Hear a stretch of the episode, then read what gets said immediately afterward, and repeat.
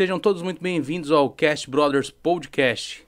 Meu nome é Christian Chiono e eu serei o seu anfitrião nesta jornada de conhecimento e de entretenimento. E minha câmera tá piscando ali. né? O que, que, será que aconteceu? Hã? Não, dá jogo. Pode deixar assim. Acho que é alguma coisa que tá dando um contato aí na mesa, porque você coloca a mão ali, né? É já desconcentrei, mas assim, sejam todos muito bem-vindos, né? Eu daqui a pouco eu resolvo ali, joga na central, pode deixar na central.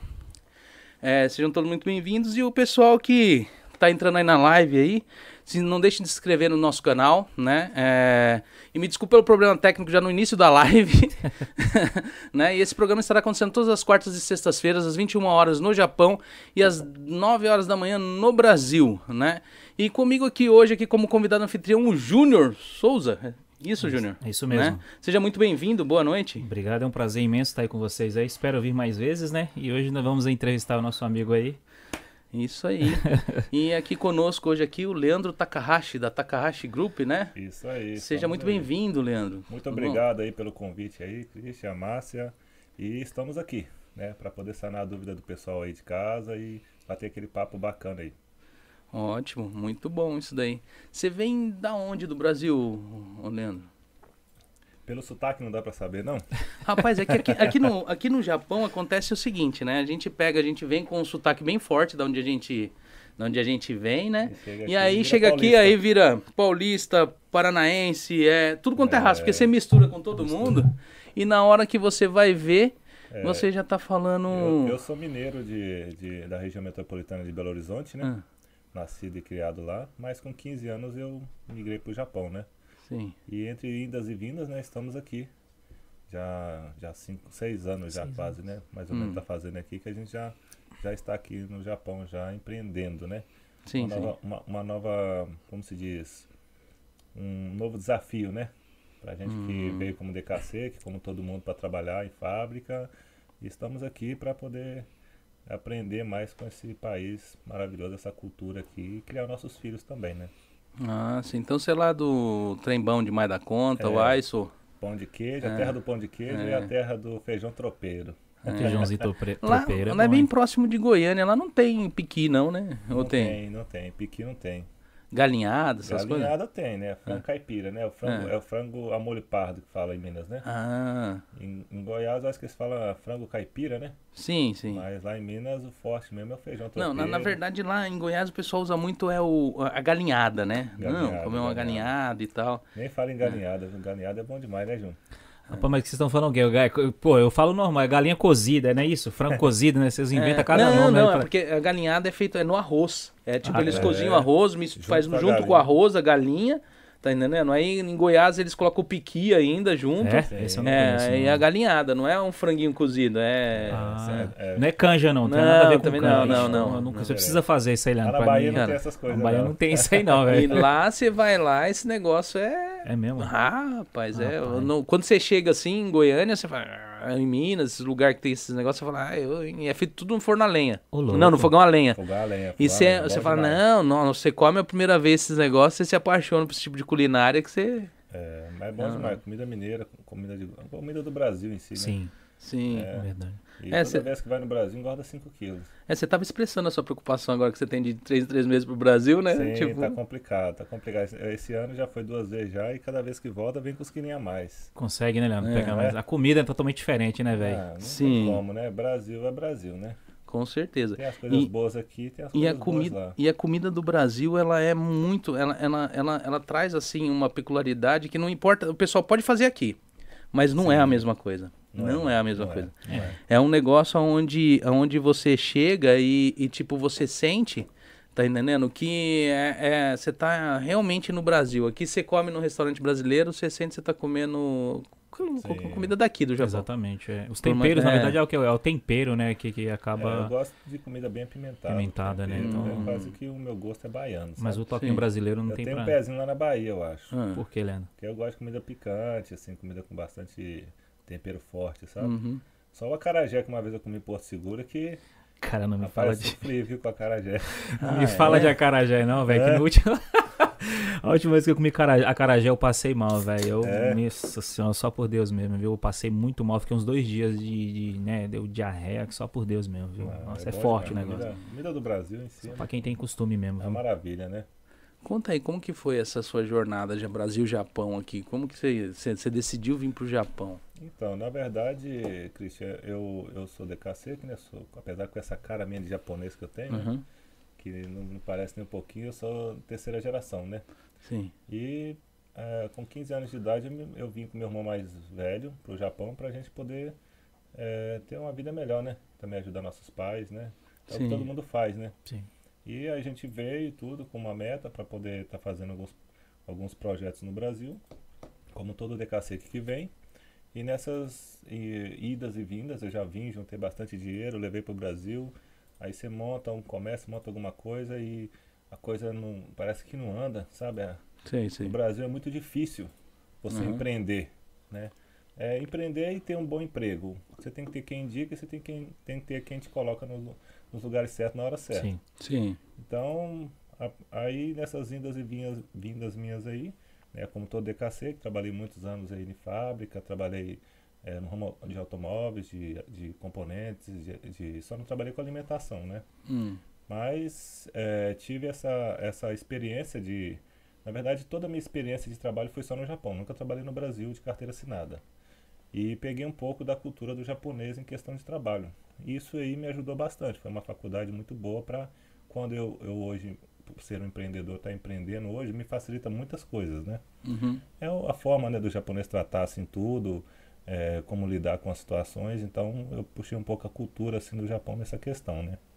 E também o que, que que acontece? Na verdade, é, é, iniciei essas indas e vindas para o Brasil e em 2014, né?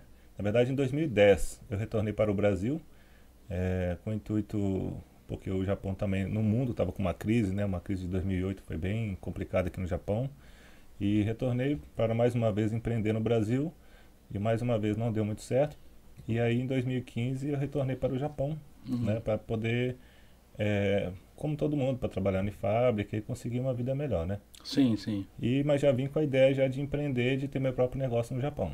Hum. Isso aí eu já vim com esse projeto já é, fixado nisso. E graças a Deus, Deus me ajudou bastante.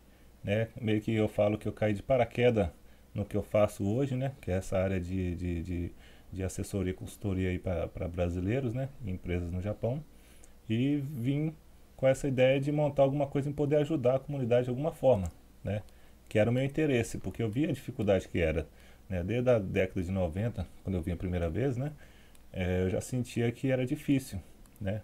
Porque muitas das vezes você chega e você está perdido, né? E fica dependendo só da empresa e tem que ficar incomodando a empresa em tudo, né? A empreiteira que você é contratado, essas coisas assim, e, fica- e, e dá o suporte eh, que realmente as pessoas precisam. Eu já passei várias situações. Creio que vocês também já devem ter passado situações parecidas quando a gente chega. eh, já vi casos de pessoas com adoçar o café com sal porque não sabia o que era sal, o que que era açúcar Ah, sim. né? Então a pessoa que chega, não sabe ler, não sabe escrever, não sabe falar, tinha essas dificuldades. Né? E eu iniciei a minha jornada é, meio que como um voluntário, vamos dizer assim, para poder ajudar. Né? Um- uma prova disso está aqui na minha frente, Sim, sim. né? que é o Júnior. né? Então eu gostava de ajudar as pessoas, gosto de ajudar as pessoas. Né? Isso é, já, já é de mim mesmo. Né? Uhum. Então, e aí, na hora que eu assustei, eu já não estava dando mais conta de ficar na fábrica e fazer isso. Então, eu Sim, começava a sim. ajudar o pessoal a levar na migração, resolver coisas de documentação, é, prefeitura, documentação de escola. Eu Uhum. via que o pessoal chegava e ficava um pouco perdido, Sim. porque nem sempre, às vezes, o tantocha da, da, da empreiteira ele tem tempo para poder ficar dedicando isso, a esse suporte. E aí foi quando eu tive a ideia de criar uma, uma, uma microempresa para justamente dar esse suporte, tanto para a empreiteira quanto para o, o, o, pessoal que vem do Brasil. Hum. E no início eu ajudava, eu ia final de semana, né? Aí eh, ficava bem assim eh, puxado para mim. Aí chegou até um certo tempo que eu falei não, vou ter que realmente eh, levar isso como trabalho e, e tentar fazer em grande escala. E graças a Deus, Sim. Deus abençoou bastante. Consegui eh, em 2016 iniciar a empresa. Né? Esse ano agora no final do ano estamos fazendo cinco anos de empresas, de empresa já, né? Uhum. E tem sido uma benção, assim, lógico, como toda empresa, como todo é, empreendedor, tem seus altos e baixos, tem, tem, tem tudo, assim, que para ser empreendedor não é fácil. Ainda Não. mais num país que você é, não é japonês, é, você tem vários desafios, né? O pessoal sempre comenta assim, não, Leandro, mas você, você já chegou e montou empresa assim e, e foi para dentro? Falei, É, tem que ser assim. Você não precisa ter medo, porque se um consegue, você também consegue. Eu falo para todo mundo. Né? Isso aí eu, eu, eu passo para todo mundo que está ao meu redor. E, e além de tudo, assim, é, não só em busca do dinheiro, vai em busca da realização profissional, em busca do, de realmente deixar um legado, de estar de, de tá no propósito de ajudar pessoas que o dinheiro é consequência, ele vai vir, né? Aham. Então, com todas as dificuldades aí, veio essa pandemia agora, né? Que infelizmente é, atrapalhou muita, muitas empresas, né? Inclusive no Japão e no Brasil. Mas a gente está aí, né? E agora com, com a pré-abertura da, da fronteira, a gente tá voltando com tudo aí, se Deus quiser, né? Para poder estar dando esse suporte pro pessoal aí. Então, a empresa voltada hoje mais em cima de disso aí, de dar suporte e assessoria para as pessoas que querem vir do Brasil para cá, né? Mas essa assessoria, esse, esse suporte surgiu de você ver essa, essa, essa bagunça que era. Sim, na, na verdade, assim, é, é, é, é igual eu falo, o, o Tantoshi, ele, ele tem aquela função de cuidar da empresa, ele tem que, que aguentar muitas coisas do, do, do, do, no caso, o contratante, a fábrica, né, o responsável. Então, às vezes, fica um pouco apurado para ele poder dar aquela atenção que as famílias precisam. Sim. E eu vi nisso uma necessidade de ter uma empresa no meio ali, tá fazendo essa ponte. Foi quando eu decidi abrir empresa no Japão para cuidar dessa área de, de dar um suporte para o pessoal. E aí foi, foi quando eh, eu iniciei a empresa de uma forma assim, sem pensar assim, em dinheiro, essas coisas, ajudava bastante no início, mas aí como eu tive que ficar vivendo disso, não tinha como. Aí eu já comecei já a virar como empresa. E deu muito certo, deu muito certo. É, já consegui trazer bastante famílias para cá, consegui dar um suporte para bastante famílias. A gente dava todo o suporte, desde buscar no aeroporto. Começa no Brasil, né? Desde a parte de visto, a, a parte de chegar aqui, pegar no aeroporto, levar para o apartamento, dar todo o suporte, prefeitura, essas coisas assim. Então, é, iniciou praticamente numa, não posso dizer uma brincadeira, porque era um comprometimento que eu tinha de ajudar o próximo. E virou uma empresa e de lá para cá Deus só tem abençoado, né? Tirando a, a situação da pandemia, lógico, que não foi fácil, né? Mas a gente está aí de pé aí, tentando é, voltar com tudo agora. Se Deus quiser, 2022 vai ser um ano de... E vai vir muita gente do Brasil para cá. Porque o Brasil, a situação lá tá, tá, tá ruim né? e vai ficar pior, né? Nós, nós tivemos no Brasil agora recentemente Sim. e, tá todo mundo querendo vir pro Japão, né? É. Pra trabalhar. Tá assim, emprego, essas coisas tá. Tá muita gente ficando desempregada e, e tá tudo caro no Brasil, né? Eu Eu Mas, mas eu acho que isso é um negócio, eu acho que mundial. O Japão também, gasolina Subiu tá ficando bastante, né? caro. É, mas Não. não se compara porque, por exemplo, eu, eu penso assim, a gasolina, se você for olhar, é, se você for fazer a cotação hoje, o preço da gasolina do, do Japão tá quase o preço da gasolina em reais. Sim. Mas da onde Uhum. que sai o petróleo? Pois é. Porque o Japão não tem, pelo que eu sei, não tem como fazer, fazer o próprio pe- petróleo, né? produção. né? Então Sim. vem de fora. E como é que o Japão consegue manter um preço? Porque é um preço, pelo salário daqui, eu creio que é um preço bom, né? Uhum. Entendeu? Então, assim, basicamente, o Brasil só o salário mínimo que não sobe, porque o resto As coisas né, tudo, é né? complicado. E a gente sabe, por causa da pandemia, então teve inflação, teve várias coisas em conjunto aí. Mas o que me assustou mesmo foi um quilo de carne moída por 40 reais. Ô, louco. Né? 40 isso reais o quilo de carne moída. Quanto tempo você não vai no Brasil? Fui no Brasil em 2018. Pois é, então, já. Pra você ter ideia, eu tava vendo reportagem lá, as carnes no, no, no Extra ali em São Paulo, por exemplo, Sim. é, estão com aquelas etiquetas de alarme. Pra ninguém tá roubando. Pra ninguém roubar. né? Eu falei, que isso, a carne tá Sério? valendo mais Sim. do que. Tá- Mais do que joia, pra- tá, tá, tá igual aquelas, aquelas lojas de eletrônica que colocam Mas- aqueles alarmes, sabe? Mas um, um, um problema que eu, que eu pego e vejo muito que aconteceu nessa, nessa, nessa pandemia toda, no, no, mundo todo aí, foi a, em relação a, ao- ao- o mundo todo com essa paralisação. É, os Estados Unidos eles estavam matando gado, o pessoal estava ensinando a fazer eutanásia nos gado, cara. É né? É porque os Estados Unidos é assim, chega tem o período de verão, né? Tem a primavera, verão, é a época onde eles engordam o boi, depois vai entrando pro inverno, eles matam o boi pra, pra poder vender. Sim. E as porque no Brasil, no- nos Estados Unidos eles acabaram com, a- com- com o pequeno, pequeno matadouro, só mata é, assim, só a indústria mesmo. Ah. Foi proibido os fazendeiros matar o gado. Sim, sim. Eles sim, não sim. podem matar o gado. Não. E aí o que que acontece? O governo estava ensinando o- o- os rancheiros a fazer eutanásia no gado, Caramba. e enterrar o gado. Que isso. Então assim, foi toneladas e boi, boi assim, assim, muito gado Sim. é, é abatido e enterrado. Então, é, a conta chegou desses negócios, cara. A maioria da carne que a gente come é congelada, ela vem resfriada. Sim. Tem carne que você tá comendo hoje de um boi que foi morto no ano passado. Ô, louco. É, de carne que vem refrigerada, congelada. Não é, Entendeu? não é a mesma qualidade. É. né? É que, na verdade, assim, Então- né, não- é, é a questão, é, continuando ali o que o Leandro tava falando sobre o Brasil, meu, eu mesmo também um sul, só tenho um, três anos e meio de Japão, né, que eu tô aqui no Japão, e, poxa, há, três anos e meio atrás eu ia com- na, na padaria com, com cinco reais, eu trazia pão, mortandela, enchia aquela, aquilo tudo e dava uma micharia, né, questão de cinco reais, eu fazia isso tudo. Eu fui tomar um café da manhã na casa da minha irmã, falei, não, pode deixar que é tudo por minha conta, né? Falei, né, tudo por minha conta. Cara, eu fui comprar, eu comprei 10 pães, cara, pãozinho francês, um pãozinho, cinco pães franceses e cinco pães doce, né, que a gente chama na Bahia pão doce. E 200 gramas de mortandela, meu, deu 25 conto, velho. Falei, nossa, não dá. Agora, se você vai tomar o café da manhã e tomar o café da tarde, já foi 50 reais. E o Ah, salário? não, mas, mas isso daí já. Da vez que eu fui, eu também já senti que o dinheiro já não valia mais a mesma coisa Não no vale, Brasil. cara. Porque quando eu fui em 2018, eu peguei. Tava eu, meu pequenininho e minha filha que tá lá no Brasil. A gente foi no Burger King, foi 100 reais, cara. Três lanches. 100 reais. 100 reais. Eu virei e falei, caramba, mano. E aí eu cheguei assim, aí você chega no aeroporto, Sim, vai sim. comer alguma coisa no aeroporto, os caras já te cobram 150 reais no misto quente. Quente. Aí você fala, pronto, acabou o dinheiro aqui, não dá mais pra fazer nada não. Não dá. Mas aí cheguei lá, assim, o que eu senti, né, foi a minha, a minha sensação com isso. É, no Brasil, pra mercado, quando eu fui não tava tão absurdo. É, carne, comida, mas restaurante tava impagável. Muito caro no restaurante. Comida pronta tava assim, é, é- é- é absurdamente caro, né? Mas é, com, a, com toda a pandemia, é que nem aqui no Japão hoje eu vejo aqui, você vai ver até o meio do ano, acho que até o meio do ano, é, você encontrava quilo de carne aí por 1.350 a 1.400. Hoje a, a mesma carne está quase 1.900, o preço de picanha. É.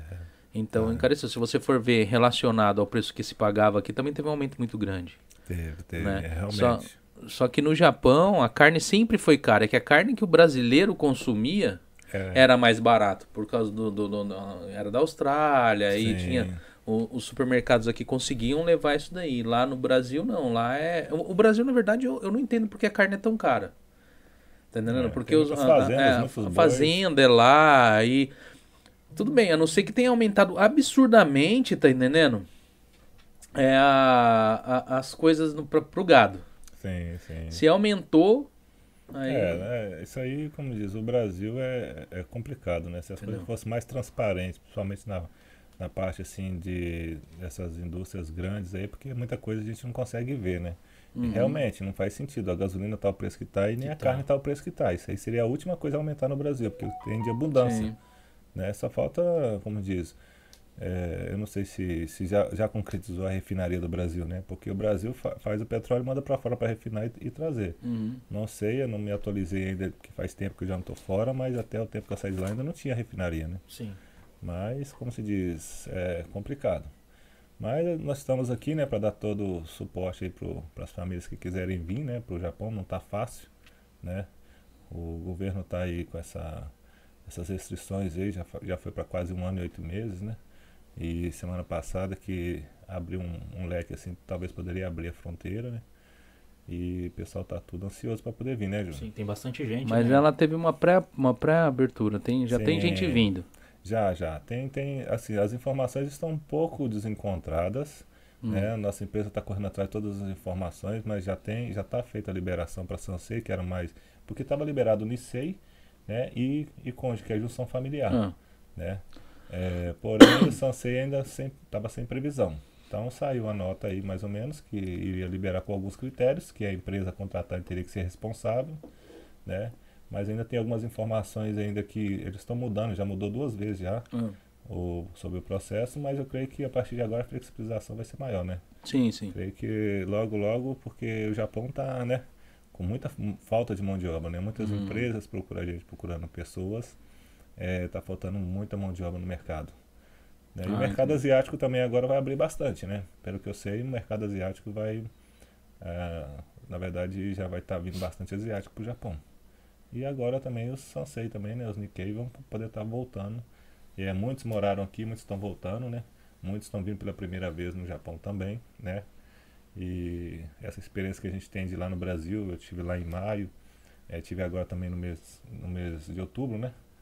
É, é complicado, porque a gente quer ajudar todo mundo. Se a gente pudesse agilizar, fazer o mais rápido possível, a gente faria, né? Uhum. Mas infelizmente não depende da gente, né? Depende muito do, do que o governo, do que a imigração e o consulado vai, vai ver, né? Sim. Mas no mais é, é, é mais isso aí mesmo, né? Porque no começo do. No começo do. Acho que foi no, no, no começo de 2018 saiu um projeto no Japão, acho que foi 18 ou 19. Não vou saber exato. Que era aquele. Eles estavam abrindo a fronteira e visto pro pessoal no Brasil que não era descendente, mas eles tinham profissões. Sim. Isso eles, eles cancelaram esse projeto por causa do, do, não, do- não da pandemia. cancelaram não. Esse projeto, pelo que eu sei até então, ele está no parlamento, está congelado lá por causa da pandemia, Ah. lógico, mas realmente em, é, em abril de 2020, Hum, é, a previsão era que já ia ser voltado para a partir de abril de 2020 já está liberando essa, os brasileiros para poder vir, mas Hum. são vistos específicos, né? Quando se fala que vai liberar para brasileiro, todo mundo quer vir. Não, pessoas com qualificação em alguma área. Programador de TI, engenheiro, é, dependendo de alguma área específica sim. né, que a empresa vai contratar. E tem que falar o idioma japonês, tem Ah. que fazer a prova um N4, Aham. todo mundo no mínimo. Então, sempre que eu falo, pessoal, estuda o japonês. Se você quer vir para o Japão, quer ter uma oportunidade, é, pelo menos um N4 tem que ter. Uhum. Então, no Brasil tem os meios de fazer essa prova e de estudar, né? E aí as pessoas poderiam estar vindo, mas ficou congelado isso aí. Não Sim. só isso, como também os Yonsei, né? Os Yonsei também, Uhum. é, quarta geração, é, a partir de 20 anos, né? Que não entrava no Japão. Né, eu já cheguei já a fazer pro- processos já de Yonsei, já trouxe. É bem complexo, bem complicado, mas dá para trazer. E, o brasileiro vai entrar na mesma, na mesma linha, né? Nessa área específica com qualificação. O que eu acho engraçado, assim, que nem eu tenho um caso. Tem, eu, eu tenho ouvido vários casos desse tipo aqui no Japão. Tem, um, tem uma pessoa que eu conheço que foi, ela, ela é brasileira, pura, Sim. era casada com um japonês, com descendente, separou descendente. Aí o cara resolveu não dar mais visto. Entendeu? Resolveu não dar mais visto. E aí o que, que aconteceu? Ele chegou e nessa brincadeira de não dar mais visto, ela não queria ir embora, ela queria ficar aqui no Japão. Sim, sim. E aí o que, que ela fez? Ela foi lá, é, foi atrás de um de um advogado de imigração, alguém para pegar e ver o que, que poderia estar fazendo por ela, e falou para ela, como ela tinha bastante tempo de Japão, ela poderia dar entrada no visto só com os documentos dela. Sim, E ela deu entrada com os documentos dela e saiu o visto de um ano. sim. Aí ela deu entrada mais um visto de um ano, saiu o visto de mais um ano. Aí depois ela deu entrada, saiu de três anos e ela, a filha dela é descendente, Sansei. Aí ela deu o dela e o da filha dela pro permanente. O dela saiu, da filha não. Uau. E ela não é descendente, a filha é descendente. Entendeu? Aí agora, bem, aí vou chegar onde eu quero. Aí ela casou-se com um brasileiro lá no Brasil Pura. conseguiu trazer o cara pra cá. São dois sem descendente. E agora tá trazendo o filhinho dele e tá conseguindo. Por que eles abrem essa exceção pra pessoas às vezes não tem descendência nenhuma, não tem nada? Tá entendendo? E às vezes pro descendente um, um que traz um filho de quarta geração, eles complicam tanto. É, na verdade, tem N situações. A gente já pegou alguns casos aí. É, eu, tive, eu tive casos, infelizmente. Pode ir falando, eu só vou ver a câmera. É. Tem, tem casos assim que a gente pega assim que a gente vê que realmente não tem como, né? Mas ah, os critérios da imigração é complicado. É muito fechado o Japão. O Japão ele não ele não não está muito aberto assim a falar realmente o que está acontecendo. Qual- tem casos nossos que saiu assim de uma forma bem simples e tem casos que demorou mo- tempos, meses, né? Eles dar uma resposta e no final eles ainda dão uma resposta negativa, dependendo, né? Hum, Mas teve casos de, de criança pequena, né? Criança pequena, por exemplo, que estuda, se separa, a parte que não é descendente consegue pegar o visto pelo filho por causa da escola. Isso aí Hum. é fato, isso aí Ah. conseguimos. É, a empresa também, que se a pessoa trabalha muitos anos na empresa, acho que pelo menos três anos para mais na empresa, Sim, também sim. consegue o visto. Já ouvi casos de conseguir o visto pela empresa. hum. mesmo sem ser descendente. E consegue tirar permanente, consegue fazer tudo. Então, os critérios realmente da imigração é complicado, não dá para saber ao certo quais são os critérios que, que eles vão seguir, né? Mas, como diz, é, é tudo uma questão de ter um pouco de paciência, né? Que as coisas, principalmente agora, depois da pandemia, pós-pandemia, né? Que o país está querendo voltar, apesar que né, é, os casos de, de é, daquele, como é que fala, é, dessa pandemia aí, está só aumentando em alguns lugares. Vamos rezar para no Japão não aumentar, né? Sim. Porque por mais que estão reabrindo a fronteira, pode ser que eles queiram fechar novamente para poder sim, sim. proteger, né? Mas, como se diz, é, agora é, é, mais é aguardar mesmo e ver qual vai ser o resultado é, dos próximos, vamos supor, capítulos, né? Mas a questão é Japão, Brasil, fronteira, está aberto mesmo? Já foi aberto? Isso é certeza mesmo, né? Certeza. O pessoal já pode começar a mexer Está... em questão de visto, papelada para poder Sim, está aberta a fronteira Sim. com alguns critérios específicos, técnicos, né? Que é, a empresa contratante precisar de fornecer algumas documentações específicas, Sim. além do, do contrato de trabalho, né? Pré-contrato que tem que fornecer para estar tá tirando visto, né?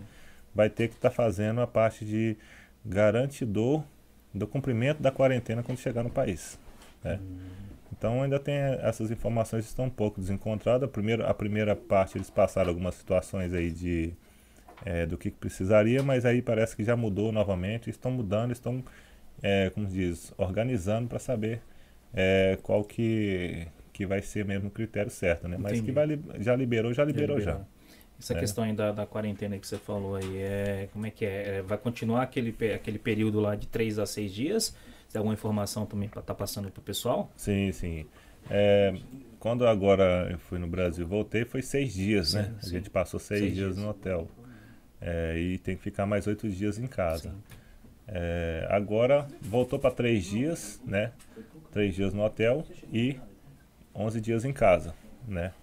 E o, o, critério continua o mesmo por enquanto. Até então não teve mudança, a não ser para vistos de business, negócios, que parece que não tem necessidade de fazer o cumprimento da quarentena. Sim. Só seria os três dias mesmo. Então cada visto específico tem a sua é, seu, seu, seu estilo assim de, de, de, de liberação para a pandemia. Né? O governo está controlando bastante e, querendo ou não, é o certo, né?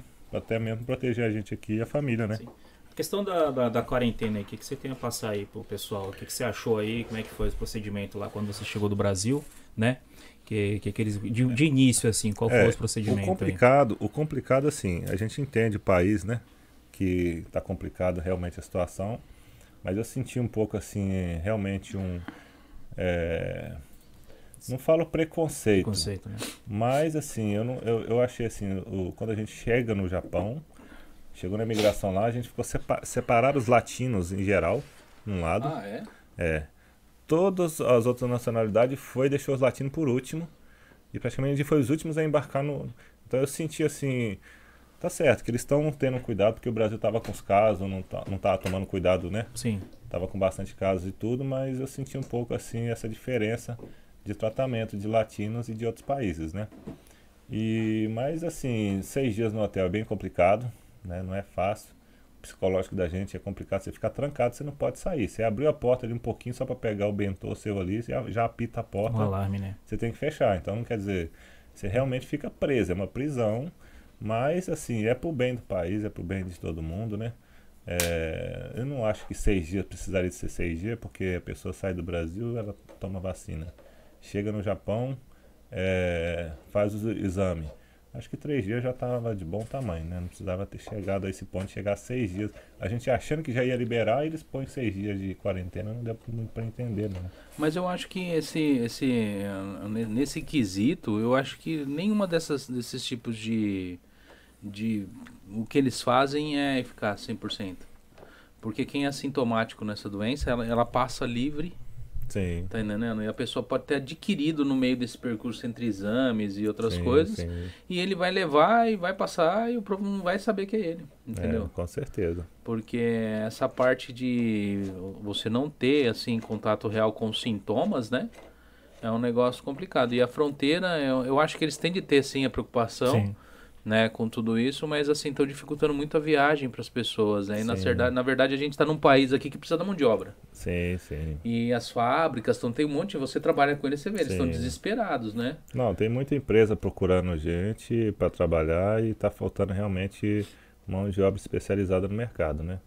É, tem muitas empresas atrás de pessoal e com essa liberação aí, creio que vai vir a calhar para poder tanto ajudar as empresas, a economia do Japão, né?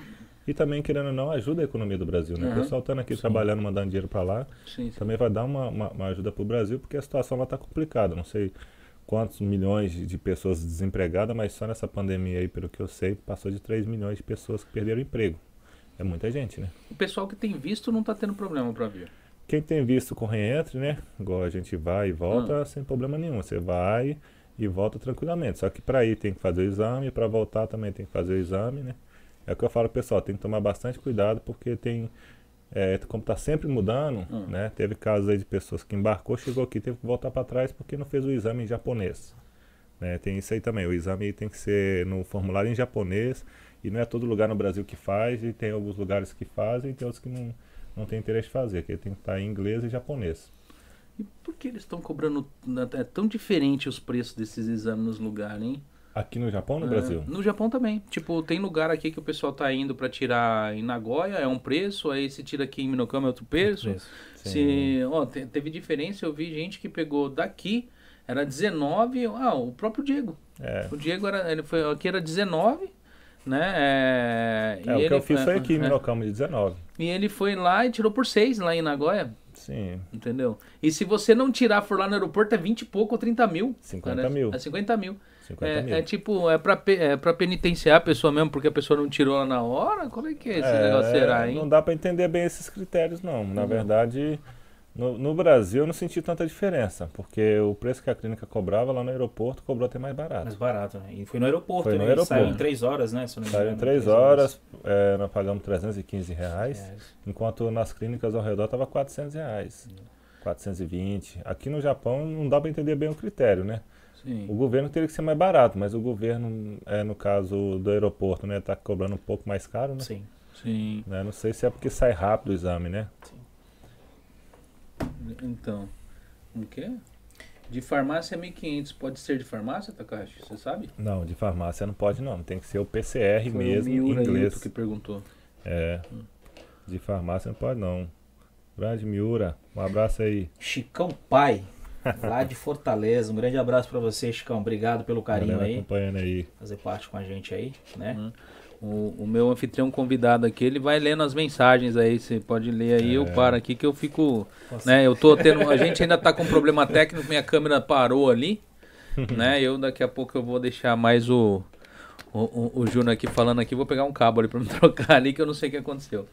Pode. Mas até o teste tava funcionando e de repente. Normal, isso sempre acontece. Isso aí, programa É, ao vivo é gente, assim mesmo. Eu tô, na, eu tô na central. A questão assim do, do pessoal que tá mandando mensagem é. Eu posso estar sempre? Como é que é assim que você... Pode ler, não, não Pode tem ler, problema. Pode Tem ler. o, o nosso amigo Miura também, né? Deixou um abraço ali, top, parceiro. Mandou um abraço pra todo mundo aí. É, Cristiano Rodrigo, esse é meu irmão, lá, da, lá, do, lá de Santos. Lá de Opa. Santos. Esse aí eu fiquei na casa dele lá com- agora com essa nossa ida no Brasil. Obrigado pela recepção, Rodrigo. Obrigado por Opa. estar participando aí com a gente. Já aproveita, se inscreve aí no canal, dá aquela força pro é, pessoal aí, tá? Se inscreve aí, É pessoal. isso aí, pessoal. Então. É a galera boa aí acompanhando aí nosso trabalho. Já tem bastante gente já entrando aí. É. Eu posso puxar o seu microfone aqui só um pouquinho? Porque é, o, o áudio, como eu coloco no Spotify, se Sim. você fica muito longe do microfone, o pessoal não escuta depois no carro. O pessoal te Ah. vendo é uma coisa. Agora a pessoa não tá vendo o seu rosto, você tá falando, fica Pior, muito né? baixo lá. Ah, eu tenho Né? que aprender, porque você sabe, né? aham. O pessoal que é da roça assim não tá acostumado Não, com essas coisas de tá tecnologia, não. Não, mas é, é, programa ao vivo é assim mesmo, você vai, você vai adaptando, melhorando as coisas. Tá, né? eu tenho um problema muito grande assim com câmera, sabe? Sei, sei. O bom é que podcast não precisa da gente ficar olhando pra câmera assim, né? Não, não precisa. Ele, ele Porque- pegou, ele tava ali pra qual câmera eu olho? Eu falo, pra É. nenhuma, você olha pra Nenhuma, gente. Olha pra gente, senão, você, nós não vamos ficar conversando olhando assim, né? Corta, aí? é que corta tá? pra mim. Corta pra mim. Corta pra 18 aí, que nem eu, pra ela fala. Né? Mas é. Eu falo, eu falo o seguinte, tipo, essa parte da. da, da- tá muito confuso pra muita gente. Eu acho que até pra vocês mesmos que trabalham, tá Sim. hiper confuso, porque o de vocês ainda é mais técnico. Sim. O da gente é confuso pra gente comentar, né? Sim. A gente comenta um assunto. Então, eu pessoal... não quero fazer muito comentário ah. em questão, assim, tecnicamente falando, porque está no processo de inovação dos procedimentos. Que abriu a fronteira, fato abriu a fronteira, sim. É, e então, assim, as informações estão mudando muito. Então, assim, se eu falar alguma coisa aqui que seja diferente do que tem e amanhã já sai outra nota, aí a pessoa já vai falar que, que deu informação errada. Então, que realmente a fronteira abriu, abriu com alguns critérios, mas eu creio que daqui para frente vai flexibilizar bastante. Mas é. no geral, quais são os documentos que hoje, hoje na última, na última, na, na sua última pesquisa, né, é, eles estão exigindo? É, eles falam que é um documento chamado Xinsa, né, que é um documento que que vai ser expedido pelo órgão do governo, né? Sim. Que no caso é hoje é o órgão que fiscaliza a quarentena, ele vai praticamente colocar essa responsabilidade no contratante, que é a empreiteira, por exemplo. Sim, né? sim. Seria, mas assim, há controvérsias que também falaram que isso não se cabe para Nikkei. Sim. Mas é, a gente está apurando ainda para poder realmente passar uma informação e nas nossas redes sociais vamos estar tá soltando logo logo uma live só explicando a respeito disso. É porque a gente está começando a dar entrada nos procedimentos agora, então a gente só vai saber se deu certo quando chegar a primeira pessoa com esse feito com esse procedimento. Mas é um documento simples de cumprimento de quarentena a empreiteira tem que se responsabilizar né, e dar o suporte para a pessoa, né? É, e, e, vai ter que fazer um relatório e tudo no final para mostrar que a pessoa. Porque se realmente a pessoa às vezes pegar a corona, pegar o, o danado lá e transferir, passar para alguém, aí complica. Complica mesmo. Aí a empreiteira vai se responsabilizar, né? Sim. Entendeu? Hum, mas é, eu acho que é um, é um tanto, tá um tanto complicado essa, essa, essa parte, que nem você falou assim, ah, Nikkei não precisa, né? O pessoal Sim. que, tipo, é com coisa que ele é diferente da, é, é, é um ser tem, supremo. É, né? Porque, não é assim, tudo igual. É igual. né? é, uma, uma imigração aí informou que os Nikkeis estão fora desse, desse Shinsa, não precisa, hum. mas é, a imigração fala uma coisa, o consulado fala outra. O que vai valer no final mesmo é o consulado no Brasil. Você sente que tá, eles estão eles estão assim, é, tipo, dificultando a, a cada ano senti. que passa a vinda do brasileiro para o Japão? Eu senti na pandemia, ah. né? Senti na pandemia. É, teve muitos casos aí que a gente deu entrada não teve êxito. É, demorou bastante realmente vi um pouco de pouco caso nessa questão aí, porque também é, todo mundo com medo dos brasileiros vindo trazer, trazer a pandemia para cá em todo o peso. Uhum. Então é, é, é, é, até, dá até para entender a situação e outra que, como se diz, realmente dificultar dificultou, né? Dificultou porque estão sempre mudando alguma coisa aqui, alguma coisa ali, isso dificulta o trabalho da gente, né? Por mim, o, o que eu quero é que todos venham o mais rápido possível né? Que eu possa estar ajudando o mais número de maior de famílias. Essa é a minha vontade. Eu fico tão chateado quanto as pessoas que querem vir ficam na, na expectativa, na ansiedade no Brasil. Mas na medida do possível a gente tenta fazer o melhor para poder estar tá trazendo o pessoal. Mas hum. realmente está dificultando, não está assim. Né? É. Nós estamos tentando achar brechas para poder facilitar é, a entrada de documentos e a liberação para hum. os niqueiros poder estar tá vindo, né? Ah, Mas realmente eu estou sentindo essa, essa, um pouco dessa dificuldade. Creio que agora vai melhorar, né? Como os hum. casos já estão bem melhor no Brasil, né? Da pandemia, então creio que, que vai dar uma melhorada daqui para frente. Ah, entendi. Né? Mas assim, vamos, eu vou, vou pular, vou passar por um, por, por uma, por um tema assim mais, mais suave assim, né? Uhum. É, a parte sua dessa, da, da, da, da, da sua empresa, né? Quais foram os casos assim daqui no Japão quando você montou? É, que você viu assim mais necessidade? Você olhou assim falou que era mais escaso dessas empreiteiras, dessas coisas com o povo que vinha pro Japão. Qual foi o mais assim que você viu que você falou, ah não, a gente precisa fazer alguma coisa aqui para melhorar a vida desse pessoal? É, na verdade assim, é, eu vou falar assim pelo meu caso. Eu, eu senti a necessidade quando eu cheguei. Né, por eu já ter morado no Japão e saber falar, né, saber se virar. Hum. Então a, a minha experiência dessa última vez que eu vim, foi uma experiência que me deixou assim assustado. É, eu não vou citar nomes hum. tá, de empresas e nem de pessoas, mas assim, é, vendo a necessidade, né? É, já começa no aeroporto, quando você é recepcionado pela empresa ou pelo responsável que vai te buscar. Exatamente. Então, assim, você chega com. Você sai do Brasil com aquela esperança, larga tudo para trás, é, para vir mudar de vida, tentar uma vida melhor, dar uma vida melhor para sua família, cheio de esperança, todo feliz, animado. Aí você chega no aeroporto, a pessoa que te recebe mal-humorada, não te dá nem bom dia, nem, nem, nem seja bem-vindo. Isso faz toda a diferença, principalmente pra gente que é brasileiro. Sim, sim. E, e assim, muitas empresas assim, pecam nessa parte. E não vê que isso aí é uma parte essencial do, do, do, do, do da construção do sonho do Nikkei, do DKC aqui no Japão. Né? Tudo bem, a empresa depende dele, mas ele também depende da empresa e vice-versa, né? Todos se ajudam. E então comigo aconteceu isso, né? É, aconteceu da pessoa é, falar mal da própria empresa que eu ia trabalhar no trajeto, que vai para o apartamento aí, como a minha esposa era a primeira vez de Japão, brasileira, ela já se assustou, começava a chorar, desesperada. Nossa, onde é que a gente está? Causa né? um desespero. Causa né, um tipo... desespero. O próprio cara da empresa falando mal da empresa que eu vou trabalhar. Complicado. Então por aí eu já vi que fa fa falha nisso aí. Nunca deve colocar, na minha opinião, a pessoa que cuida das fábricas e tudo para poder lidar com o pessoal que chega do Brasil. Tem que separar, tem que ter um departamento, tem empresa só para isso. Que é a que busca no aeroporto, que dá o suporte, que vai estar com o pessoal no início. Deixaram a gente no apartamento lá, cheio de, assim, lixo. Lixo de outras pessoas que deixou lá. Latinhas, lixo assim jogado e, e o apartamento não muito limpo. Até aí, normal, porque era um apartamento provisório para a gente ficar. Mas independentemente, eu acho que é, teria que ter pelo menos um, um pingo de, de decência, porque é ser humano queria ficar lá, né? Pelo menos limpar. Tá certo uhum. que o, o, o, antigo deixou o lixo lá e tudo lá, mas é responsabilidade da, empre da empresa que está recebendo. E aí ficou o lixo e tudo, largou lá uns, uns quatro dias largado e tipo não dava informação, não, não falava onde é que tinha isso, que tinha aquilo no mercado, então vi essa necessidade. Então isso aí aconteceu comigo e vendo isso eu falei, nossa, mas todo mundo que está vindo do Brasil está perdido. Né? Então eu acho que o pessoal precisa de uma ajuda.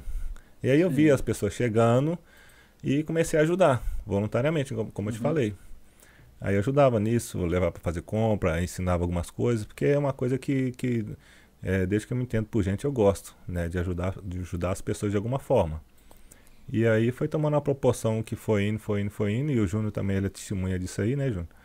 O Júnior, é, ele chegou do Brasil, foi onde que a gente criou a amizade tudo Sim. aí né, é, veio e a gente, eu dei todo um, um apoio para ele no início aí, que eu tava meio perdido, não sabia para onde que ia, sim. né, Júnior? Quer compartilhar um pouco aí? Vou sim, vou sim, pode terminar aí, você finalizando já. Então, aí, aí na verdade, é, a gente teve esses casos aí, esse caso comigo mesmo e com várias pessoas.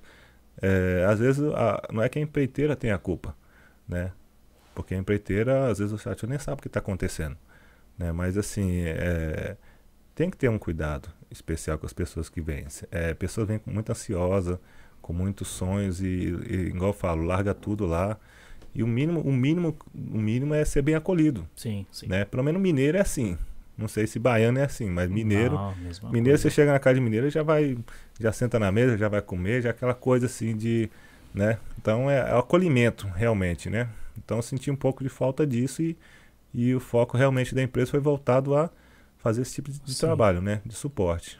Na verdade, é assim, né, Leandro? Independente de baiano, mineiro, paulista, Sim. carioca, é ser humano, cara. Ser a gente humano. tem que ter o mínimo de respeito. Não, não é o mínimo, você é obrigado a respeitar quem te respeita, né? E assim, é, há quatro anos, há três anos e meio atrás também, meio que foi parecido comigo com a minha esposa, né? É, nós estávamos organizando tudo para poder estar tá vindo para cá. Eu, pô, eu tava muito ansioso na época. Eu falei, não, vamos, vamos. É, encontramos um pessoal lá, não vou citar os nomes, né, de empreiteiras lá na, na Liberdade, e é, acertamos toda aquela papelada, como todo mundo faz, né, resumindo o caso. E assim, uma coisa que eu fiquei muito chateado foi que o pessoal, é, eu lembro até hoje, cara, a gente ia embarcar 10 horas, né, aí chegou o pessoal responsável dessa empresa que nós contratamos e chegou pra gente e falou, ó, vocês vão estar tá saindo daqui, só que aquela vaga de trabalho você não vai ter mais. Eu falei, você tá louco? Mas como assim? Não tô entendendo. É, não tem mais. E aí, o que, que eu vou fazer? Eu vou cancelar a viagem? Não. E aí? Tem que vir pegar o voo. Aí nós pegamos o voo, chegamos pra cá, né, ficamos um tempo aí, né? Na verdade, parado, fazendo baito. Aí foi onde eu conheci o Leandro também, que deu uma força para mim, pra minha esposa aí, né? E é como ele falou, né? É, quando você chega para cá e se você não conhece nada, você não tem ninguém assim que é, te dê um apoio, te dê uma força, meio que você fica perdido, meio que você meio que desmotiva, né? Eu falei, caramba, eu saí do Brasil já assim, imagina como é que vai ser aqui quando eu chegar aqui, quando eu não conheço nada aqui. Pelo menos lá tava no Brasil ainda, qualquer coisa eu meti o doido, meu meti o louco e voltava, né? Mas no, no, no caso, resumindo, chegamos aqui E conheci o Leandro, né? Foi meio difícil. É, o que era pra, prometido, na verdade, não foi cumprido. Essa, sim, essa sim. foi a realidade.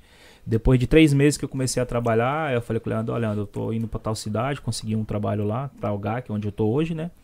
E aí eu fui para lá e aí eu conheci o Leandro, uma amizade já há praticamente três anos e meio, e hoje eu tô trabalhando, fazendo parte do grupo dele, né? Sim, sim. Que eu penso da mesma forma que ele também. Acho que a gente tem, além de tudo, é como eu falei, é ser humano, então a gente tem que pensar, tem que ajudar o próximo, né? Então a gente sempre tá pegando o pessoal no aeroporto, a gente faz o, o dar o melhor, o melhor suporte possível, né?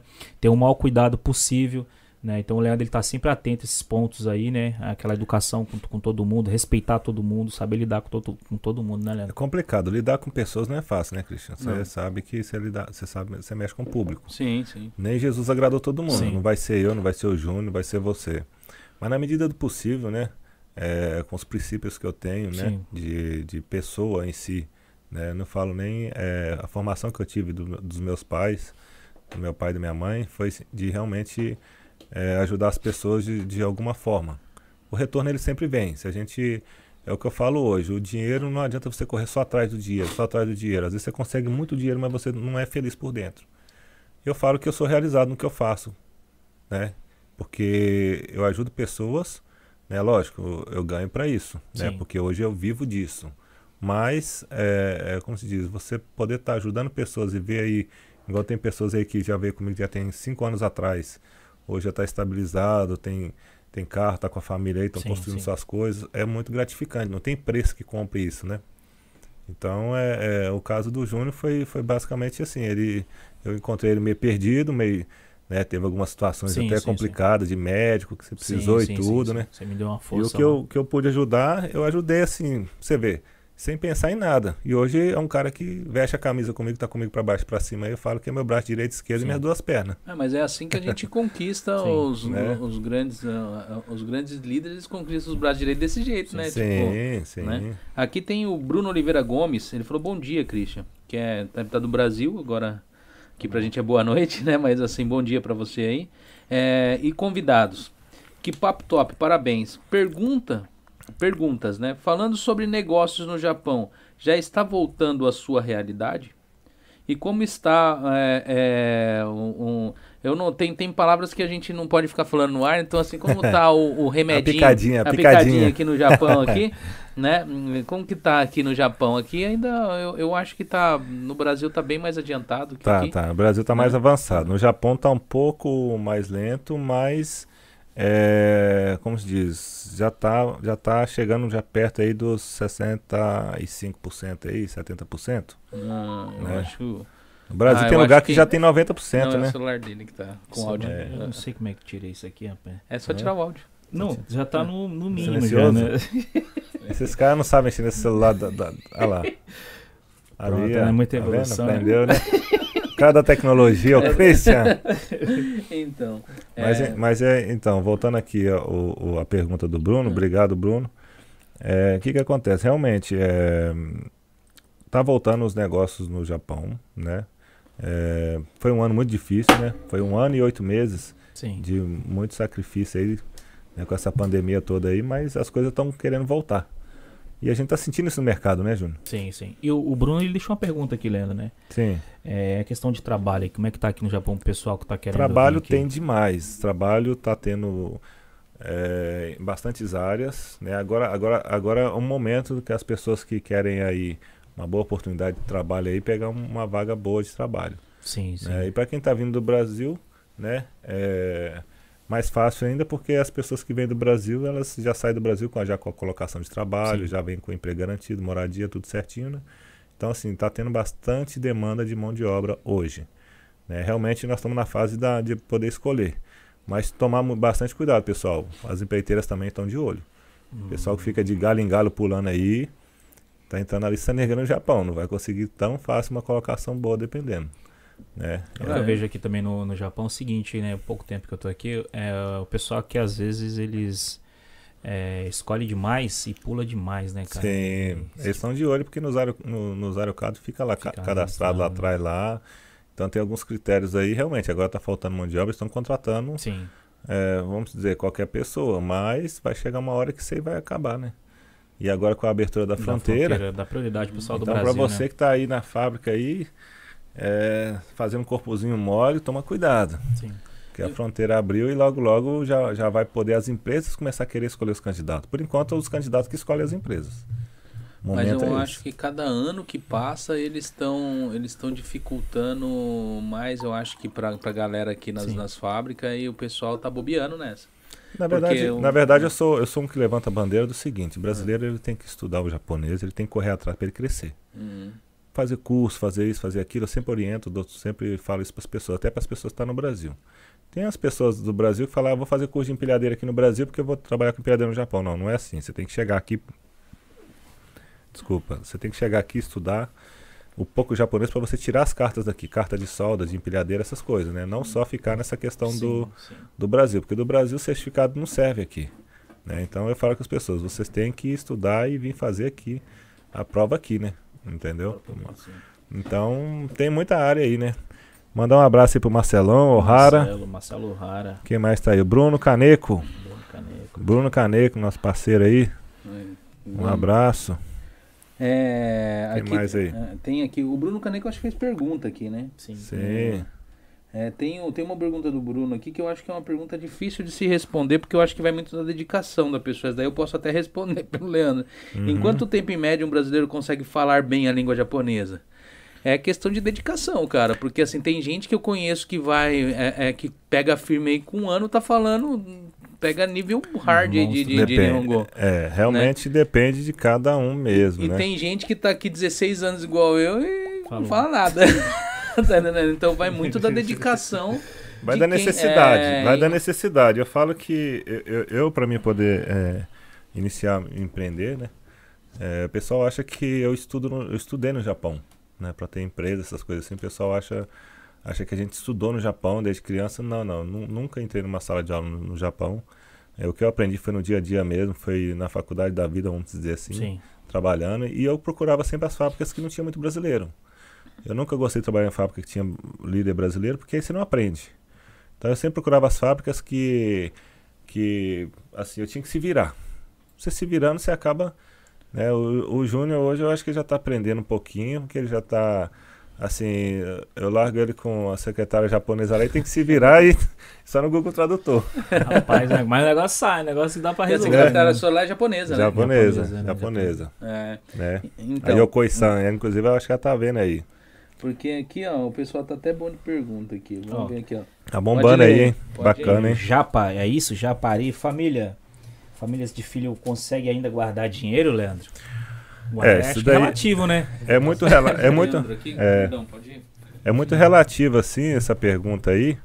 Obrigado pela pergunta aí. Olha, foi o Japa. É, é complicado, viu? Porque depende muito do, de cada um. Eu vou dar uma base assim, mais ou menos, né? Pela mais ou menos que eu passo para as pessoas, né? a mãe tem que trabalhar. Casais com filhos, quando fala, hum. geralmente no Brasil a mãe não trabalha. Sim.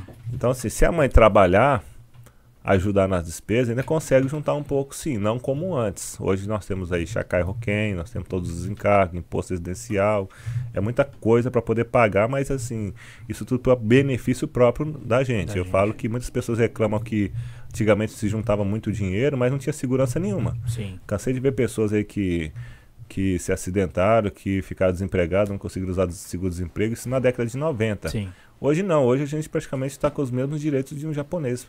Só não tem, dependendo assim, questão de bônus, essas coisas. Mas sim. de resto, já está assegurado em todas as formas, né? Exatamente. Então, assim, consegue sim juntar dinheiro um casal, se for bem controlado, se vier realmente para trabalhar, e a mãe e o, e o pai tem que trabalhar. E os dois, né? Os dois, marido eu, e esposa, né? Eu normalmente eu acho, eu acho que no geral, o pessoal que não guarda dinheiro no Japão é a galera que, tipo, eles eles porque a gente passa a viver no Japão, é um fato. Sim, não sim. tem tem, tem a gente chega aqui no Japão pra, pra trabalhar, juntar dois anos, dorme no futon, é, pega uma geladeira de alguém que dá, gaveteiro que encontra aí no lixo o pessoal joga. Que muita, hoje já não é tão assim, porque você não encontra mais lixo que presta no Japão. Sim, com, a, sim, com, a, com, o problema que aconteceu, o mundo todo tá, tá assim, não é do, por causa do, da situação hoje. O mundo tá, tá assim financeiramente tá, em, tá um caos. Desde, 2000, desde 2008 o mundo não melhorou, que nem o pessoal acha. Sim. Ainda tem uma grande dificuldade nisso daí. E o Japão foi um país, é um dos países, né? Sim. Quem chegou aqui antes de 2008 sabe que realmente a lenda do lixo do, do Japão ser né, é coisa, se Sim. encontrava tudo coisa nova, é verdade. O pessoal Sim, sabe disso, tá entendendo? Eu era, o- eu era, eu era o ca- maior catador de lixo do Japão. E o pessoal- Tinha é. de tudo em cada. É. Aquele som, aquele som microsystem, né? Aham. Eu, eu montei foi um paredão dentro de casa. Como diz, adorava som, eu gostava, É. sempre gostei disso aí, né? E não era lixo que nem o pessoal acha que é lixo. É, é coisa você achava coisa com aquele plastiquinho ainda do, de novo. Por quê? Antigamente a, a- a- Receita Federal você podia fazer declaração de, de produtos eletrônicos aqui para fazer redução de imposto. Sim, sim. Então o que, que a pessoa preferia fazer em vez de pegar e pagar imposto, ele comprava algo novo. sim. Porque era melhor deduzir no imposto aquilo ali do que ter de pagar imposto à toa pro governo. E aí, com esse aumento do imposto único no Japão, foi saindo essa, essa, essa, esse, essa isenção na parte aí na- do, do, do, do imposto. E o lixo realmente no Japão foi virando lixo. Mas antigamente o pessoal vivia disso daí. Sim. O pessoal, hoje você encontra lojas e lojas de usado. Quando eu cheguei no Japão não tinha. Não tinha loja de usado. Hoje o pessoal vende isso daí, porque hoje o povo compra essas, Sim, coisas. Então sim. hoje o lixo mesmo você quase não encontra. É. Mas, ah, voltando à a, parte do- de, de- de guardar dinheiro, o pessoal vinha, vivia com o mínimo possível para quê? Para ficar dois anos e ir embora. Sim, sim. E o que, que aconteceu? O pessoal começou a ficar no Japão.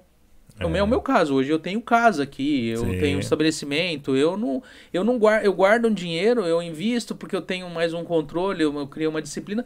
Mas assim, teve muito tempo aqui que eu vivi no Japão. Sim. Comprei um carro legal, Sim. né? Qualidade vai é, de vida pros Você filhos passeia, é muito boa. você vai. Se você for viver desse jeito, é difícil você guardar.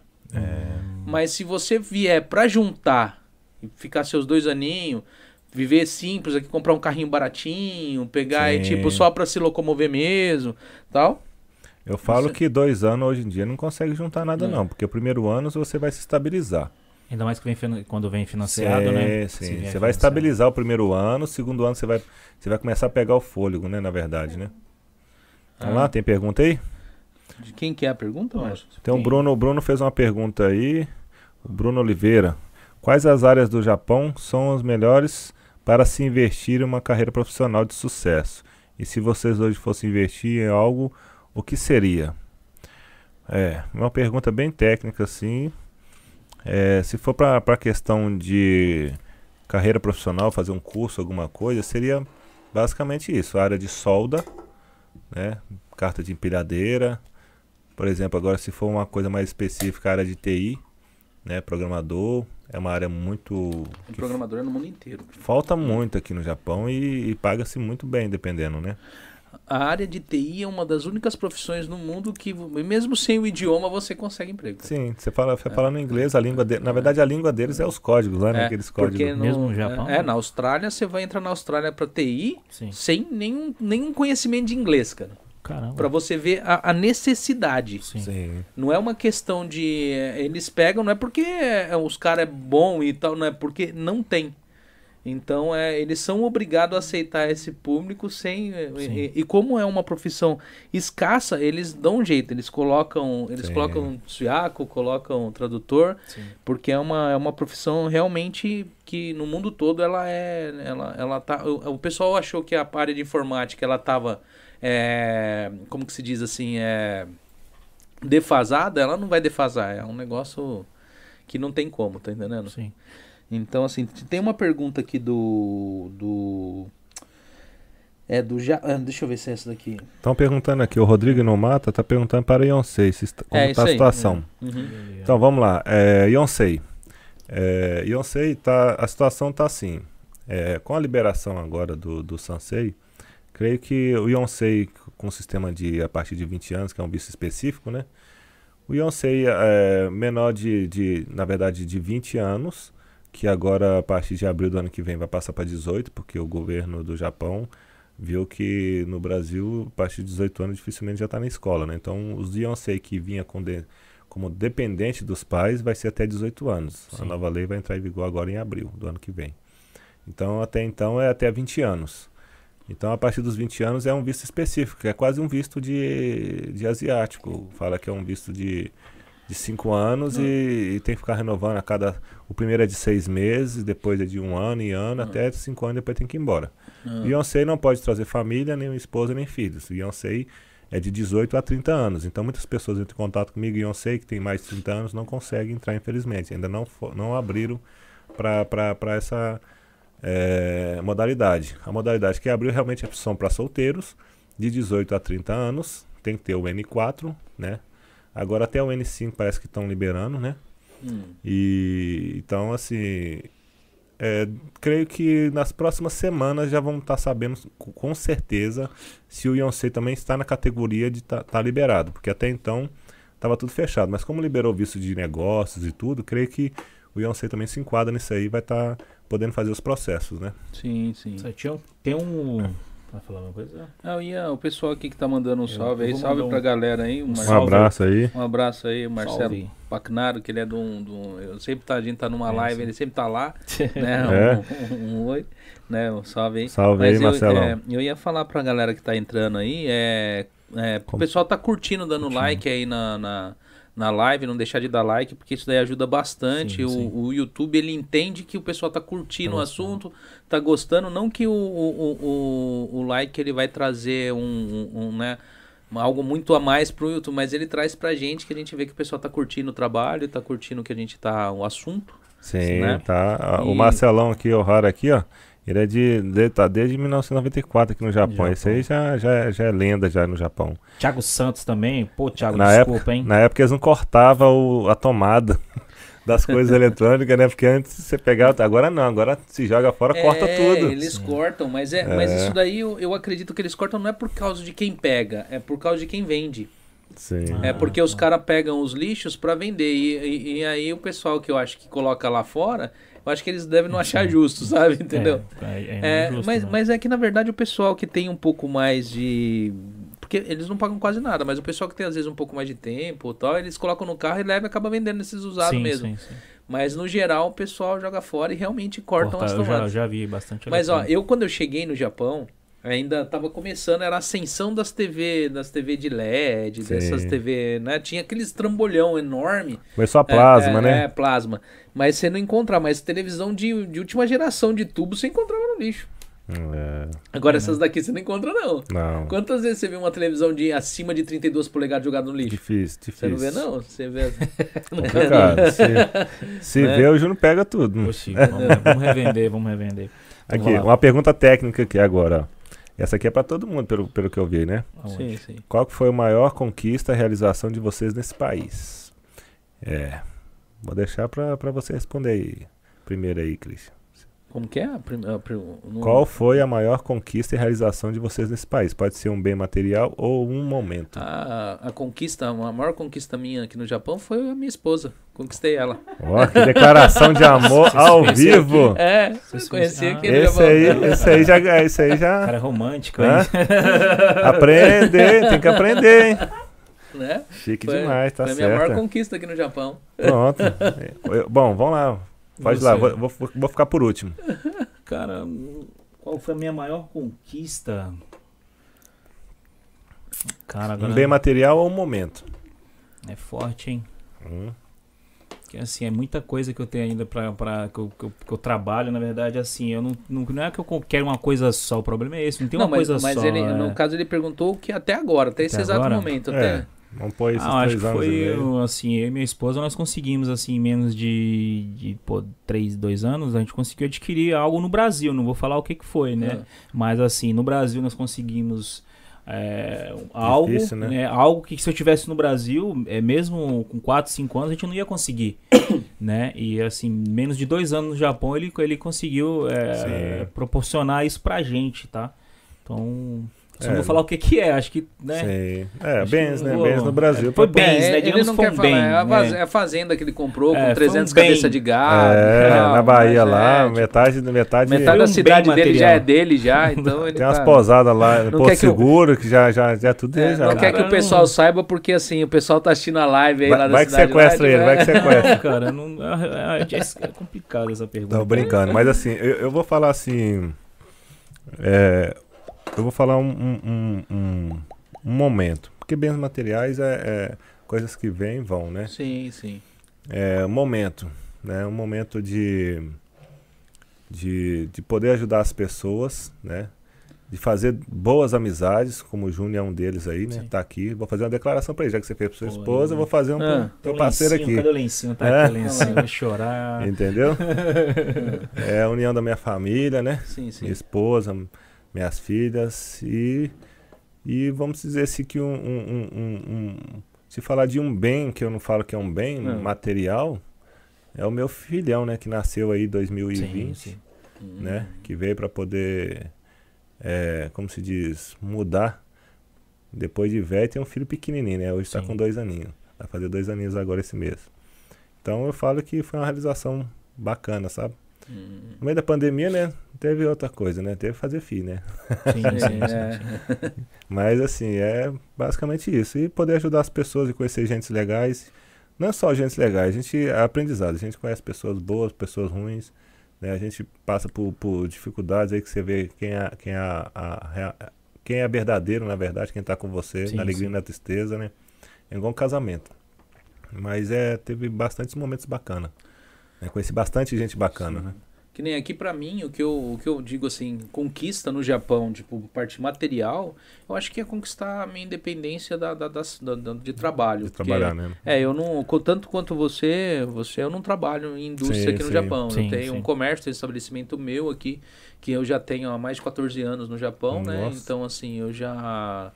É casa, tenho casa aqui no Japão também, a gente tem tem toda. Hoje, esse estúdio que eu montei de podcast, que hoje ainda não me rende nada, mas futuramente a gente espera que renda. Sim. O pessoal acha assim, ah, montou isso daqui, a gente. Eu tenho minha esposa, tenho meus filhos, sim, podia, sim. Às vezes a gente podia estar tá, tá conversando agora. Mas você sabe, mas você sabe que tá? eu não falo assim, eu não sou profeta, não, sabe? Mas que você vai ficar milionário, você vai.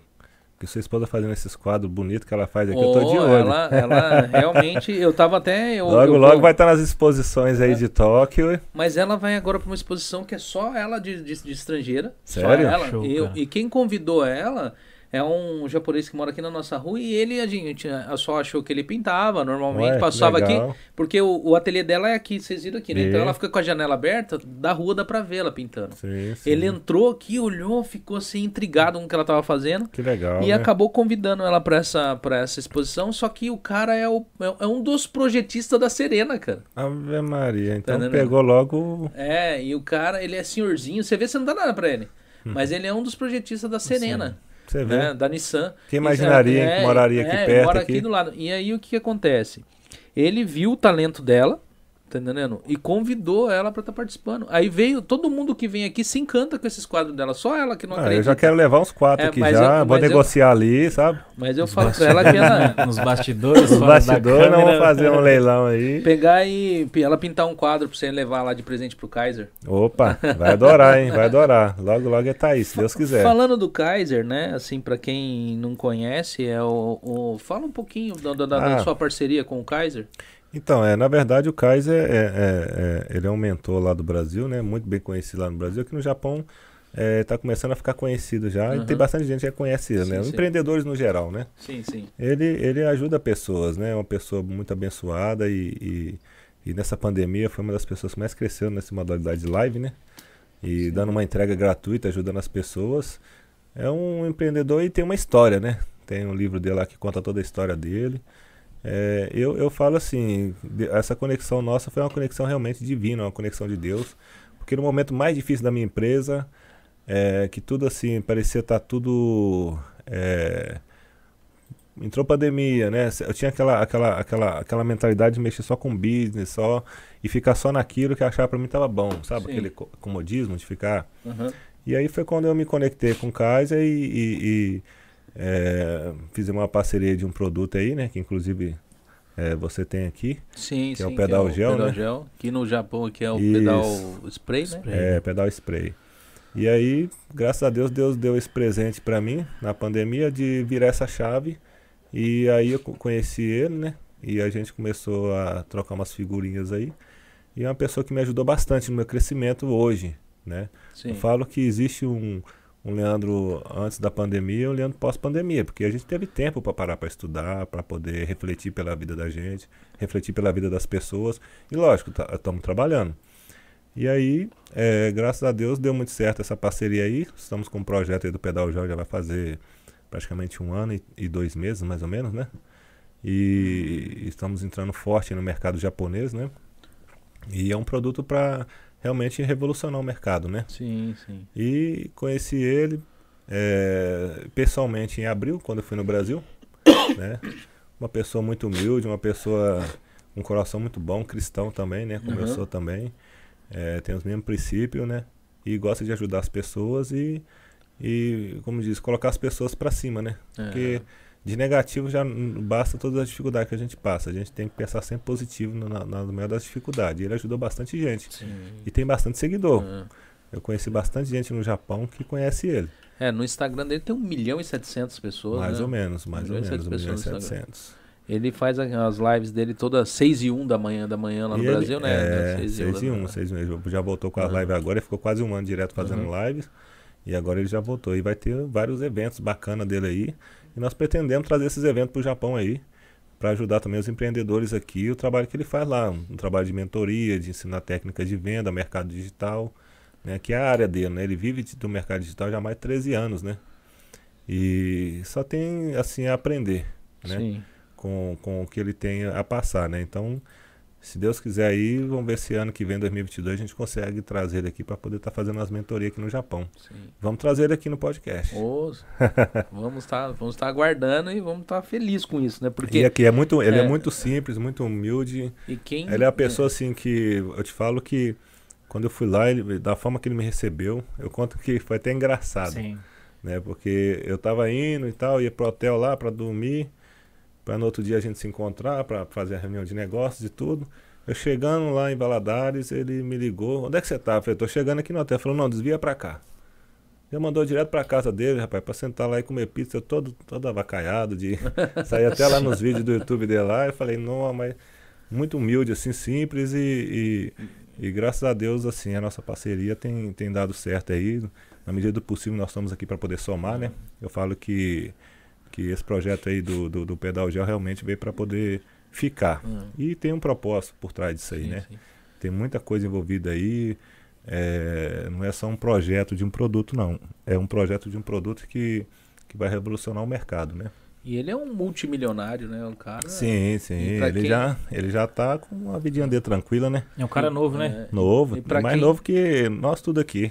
Tem- é, ter Pra um- quem não 31 conhece. anos, né? E pra quem não conhece o Kaiser, dá uma pesquisada. Ele tem uma história muito bonita, muito bacana, assim, muito triste. É triste. É muito triste, uma história que de superação mesmo. Um cara que surgiu das cinzas mesmo. Tipo, É, Sim. Shirley São Kaiser, para quem É. quiser procurar Instagram aí. dele, já né? tem livro dele aí já rodando nas editoras no Brasil, para quem no Brasil aí, né?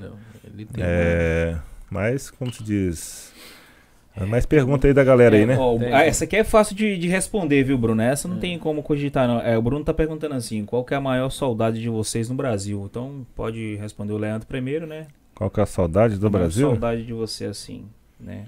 Saudade do Brasil, eu vou falar Qual a maior saudade de vocês do Brasil? Tipo assim, alguém, alguma coisa, deve ser nesse É, sentido, né? Lógico, dos parentes, dos Parente, é, amigos de é. infância e tudo, mas também do churrasquinho de final de semana que junta aquela galera toda, né? Sim, sim. Um churrasquinho com a família, né? Tu também, Miguel, tu, você é saudade. Do Brasil? Faz né? tempo, hein, que você não, não vai pra morar, né? Ah, do Brasil, saudade do Brasil, eu tinha muita saudade do meu pai, cara. É. Ele faleceu agora em julho. né? Sério? É, tipo, ele pegou a doença aí e Nossa. veio a falecer. E meu pai era um dos maiores fãs meu com essa Sério? história do Nossa. podcast. Meu pai é um empreendedor no Brasil fantástico, um cara que Legal, cara. ele administrou a Secretaria da Fazenda no Brasil, Ministério da Agricultura, um cara que tem livro escrito, é, era, que chegou a ser professor de faculdade. Então chegou a acompanhar, acompanhar seu trabalho aqui. Chegou a acompanhar o começo do meu trabalho, não nesse podcast, no outro, depois eu transferi pra cá, mas ele era um dos maiores entusiastas do meu trabalho. E Bacana, assim, né? é um empreendedor nato, um cara que Sim. tinha uma condição de vida privilegiada no Brasil. E era um cara que era um. Ele, ele era o. eu- eu- eu- assim, era o meu maior fã e eu sou o maior fã dele. Sim. Mas é. Me levaram Praticamente a- a- a- aconteceu. é, eu também perdi meu pai no início da pandemia, que a gente não sabe o que que foi, né? A gente acha que pode ter sido essa doença maldita aí, mas é, como diz, é, meu pai também ele estava começando a ver é, o trabalho que a gente estava fazendo aqui, ele sempre me orientava, sempre conversava com ele, ele já estava passando por uns problemas de saúde. também perdi ele, foi bem complicado, porque foi bem no início da pandemia, não tinha nem como viajar, né? Complicado. Sim. Mas é, a gente, como diz, a gente tem que pegar o que é bom, né? A gente vai, Sim. vai, vai aprender dos pais. Hoje minha mãe tá aqui com a gente, né? Tá toda a família reunida aqui. Mas foi complicado. É uma fase bem difícil, né, Júnior? É, minha saudade também é meu pai esse ano também. Eu perdi também meu pai esse ano. né? Acho que todo mundo aqui, né? É, Perdeu tá alguém assim complicado. da família. E minha maior saudade mesmo é meus amigos, minha família, né? Minha tia, que eu amo muito. Sim. Né? Não vejo a hora de ir pra, pra Bahia passear e ficar lá com ela uns dois, três meses lá, né? Então a família acho que vem em primeiro lugar. Eu né? tenho minha filha também que está lá, mais velha, assim, mas eu não consigo trazer aquela cabeça dura pra cá, porque ela, ela eu tento, mas ela até quando ela tá com alguma coisa assim lá que não tá bem, ela até cogita a possibilidade de vir. Mas é, eu entrei com, com um pedido com, pro advogado de imigração, tal, o cara que ia pegar entrar em contato para trazer ela, porque ela é Onsei, ela já estava com 18 anos. Sim. Ele falou, ainda é possível, mas é daqui para abril vai mudar muita coisa, então Vai, tem que vai. ser agora. Tem que ser E se não, ser, se não for rápido, o que, que vai acontecer? É, eles vão enrolar para não dar. Sim. Então, assim, Mas, se, mas dá pra trazer ela como Beyoncé acima de 18 É. também, sem problema nenhum. mas ela tem de saber. A Um Regina. pouquinho, É. um pouquinho complicado, né? Uhum. A Regina também tá dando boa noite pra gente. Boa aí. noite, Opa, Regina. Boa noite, Regina. Um abraço aí, Nando. Nando, Nando Freitas tá aí, ó. Seu primo, Nando? É. É, seu primo, né? Nando. É, o Nando. Forte abraço aí. Então, tem aqui o. o é, o Bruno. deixa eu ver aqui. Bruno gostou do leão aí, O ó. Bruno tá elogiando o É, o leão, Bruno hein? falou que já virou quase que a logo do, do, do podcast já. Porque É. toda- sempre tá atrás de mim, desde o outro podcast. Ah. Desde o outro podcast ele aparece atrás de mim, esse leão. Que você fica sempre nesse cantinho. É, né? E no outro podcast também ficava no canto e ele ficava, ele ficava assim de lateral.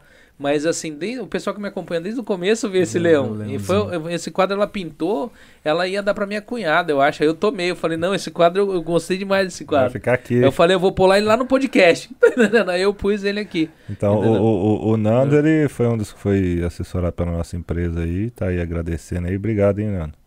Forte abraço, tá sempre indicando aí o pessoal pra gente aí.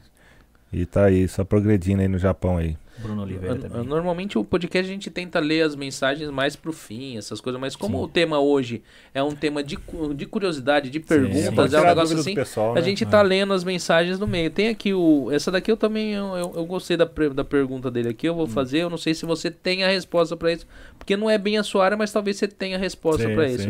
Quero, o, o, o Pátria Amada Amada. Brasil, ele perguntou: Quero saber qual dos correios do Japão estará normal para enviar postagem para o Brasil, pois eu não tenho nenhum para. É, como que é?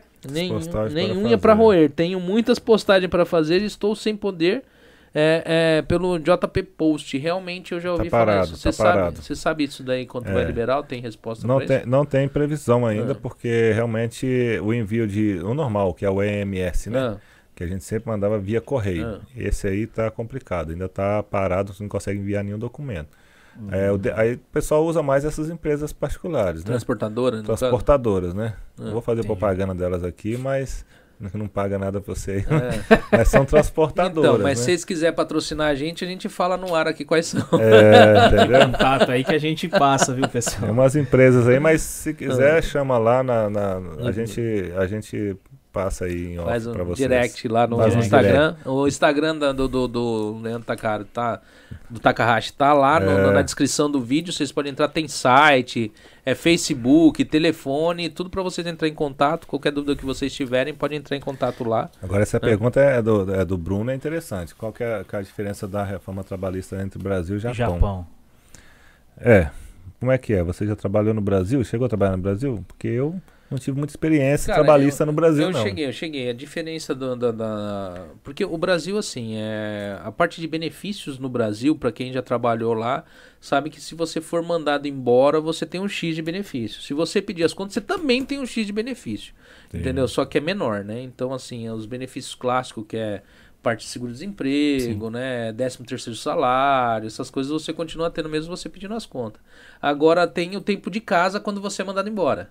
Sim, né? também. Que, é, é- que é, é feito todo um cálculo de tempo de casa, que eu acho, na verdade, 40%. na verdade, eu acho que beneficia muito o trabalhador, mas é um absurdo para quem, pra quem é, é Paga, uma né? empresa pequena para ela pagar. Sim. Porque acaba é, quebrando muitas acaba empresas. quebrando muita empresa e às vezes esse dinheiro que ele pega e disponibiliza para esse tipo de coisa, ele poderia estar disponibilizando em salário. Sim. aonde a pessoa poderia estar pegando esse dinheiro como recurso para ela estar investindo em alguma coisa que daria muito mais retorno do que esse tempo de casa. Bom, você Entendeu? falou do Brasil que você tem É, experiência lá, aham. não tem. Agora vou te falar do Japão. Qual Hum. que é a diferença? Não tem nada disso no Japão. É. Você trabalhou a hora, você ganha. Você não trabalhou, a Mas não ser é- que você seja Shain trabalhando numa fábrica direto, né? Mas, Mas a isso- princípio, que é a Shain, direto pelas empreiteiras, você trabalha e ganha aquela hora que você trabalha. Né? Não tem essas, essas, essas, essas bonificações, né? Vale transporte, vale refeição, essas coisas esquece aqui, né? Aqui quem é Chain, Chain mesmo, que é o. Tem bônus, que é né? o- Tem. é. Não é só, eu acho que o maior benefício é você a segurança trabalhista. Tipo, é, é você não. A, a única diferença que te traz, Ah. porque o bônus é bônus, né? Um presente que eles te dão porque a empresa foi bem e eles podem também não te dar. é, Não é obrigatório da empresa dar. Eles dão porque eles podem pegar e, e tirar. é, Eles colocam como isenção de imposto e você vai ter de pagar esse imposto porque você recebeu esse bônus, né? É. E eles vão dar, vai, vai, vai tirar isso daí, vai entrar como isenção de imposto para eles.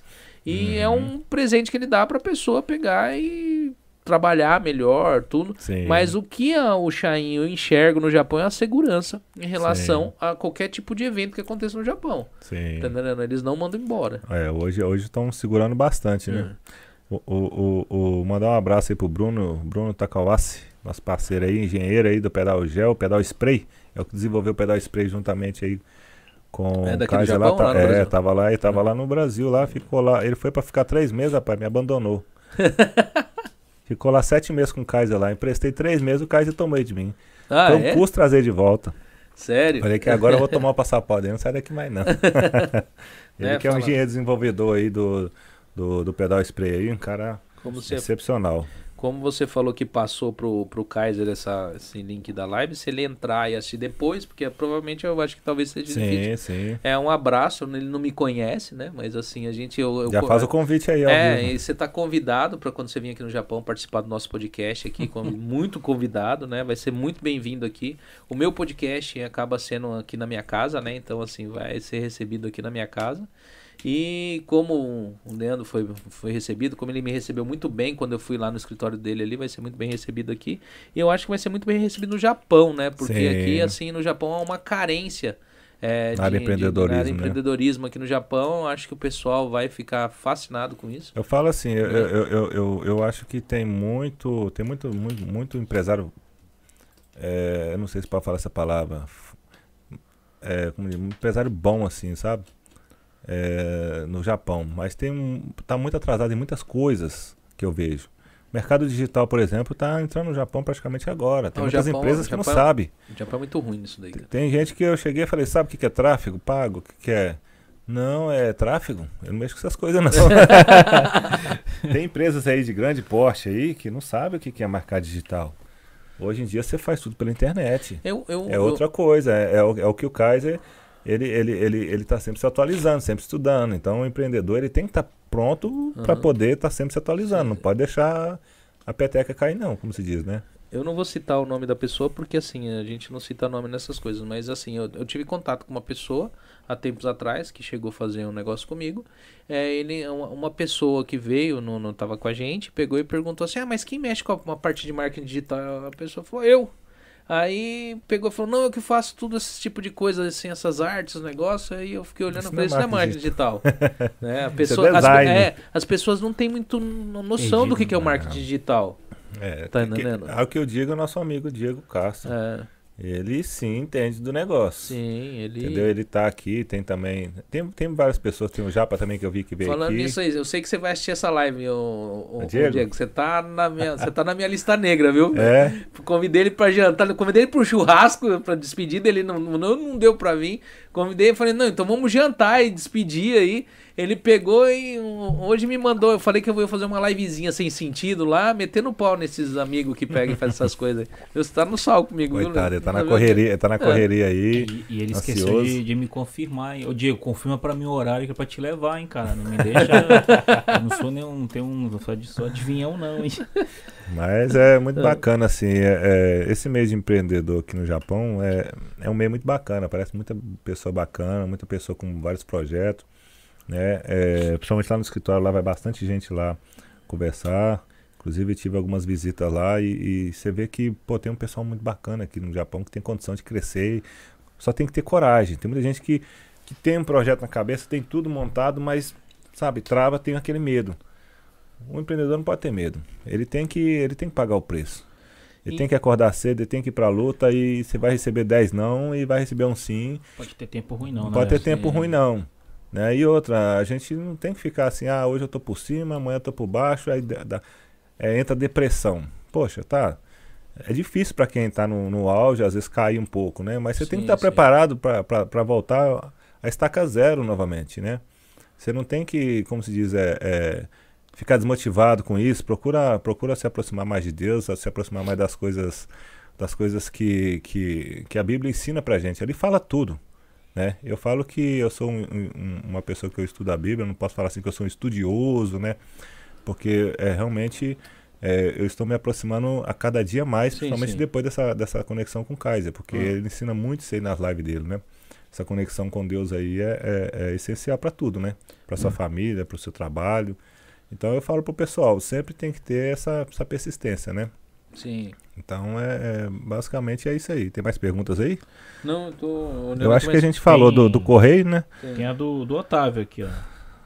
Pode Octavio- ler. Octavio Kistmat, que nome difícil é esse? Como é que é? Como é que é o nome? Repete Oh, aí. Qual que é, não sei se é alemão, não sei o que. Kisten Bom, Matter. Ele tá perguntando, ele queria saber mais informação sobre a sua empresa, sobre o grupo Takahashi, né? Se você Ah, poderia sim. ajudar ele aqui no Japão. É, vamos lá. É, então, vamos lá. É, O que, que você precisa. é, a gente teria que saber o que, qual, que- é, É, qual que seria o segmento que ele precisaria, se ele precisa de arrumar um emprego, se Sim. ele precisa de, de uma consultoria, se ele precisa de. Ou de até mesmo um bate-papo, né? Para poder dar uma orientação para ele. E a gente está aqui disponível para poder ajudar todo mundo, sem, sem descrição de ninguém. Né? A pessoa tem um projeto, tem um projeto bacana, quer crescer, quer. A gente tenta dar pelo menos norte. A gente não fala, eu falo, pessoal, não, não adianta apresentar projeto porque é, eu não estou aberto a, a novos projetos. Já tem projeto Sim. demais meu rodando. Mas ajudar, de alguma forma, a gente puder ajudar com alguns contatos, network, alguma coisa assim, a gente ajuda sim, Sim. né?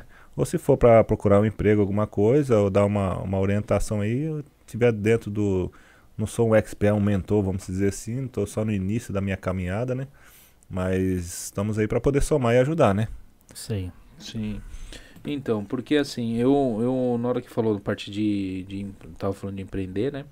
Eu acho que no, no Japão, uma, uma, uma coisa que eu enxergo, e eu sempre falo, assim, em todas as lives quando a gente toca na parte de empre- no empreendedorismo, é que o, o brasileiro aqui tem muita gente que não acredita em si próprio e tem um potencial gigante. Sim, E tem assim, e tá com a faca e o queijo na mão, tem um negócio bacana, é só. Mas não destrava. E não destrava por medo de. de eu, eu, eu falo assim, se. Tem, tem casos que é difícil realmente. Às vezes a, a pessoa é o único pilar da casa, ela não tem como pegar e, e deixar de fazer aquilo, porque a, a- fica difícil pra, pra, pra, pra manter, porque às vezes a esposa não tá trabalhando, às vezes ganha pouco, ou às vezes tem filhos em faculdade, tem. Mas Sim. assim, é. Meu, começa pequeno, não precisa começar grande. O pessoal acha que você precisa de horrores pra pegar e fazer, mover o mundo O fazer um conselho negócio. que eu dou, assim, que aconteceu comigo, Christian, foi o Ah. seguinte: quando eu tomei a decisão, eu virei pra minha mulher e falei: Ó, nós vamos sair da fábrica. No dia tal, no mês tal, no dia tal. Ela olhou pra mim ela deu risada. Ela falou: tá.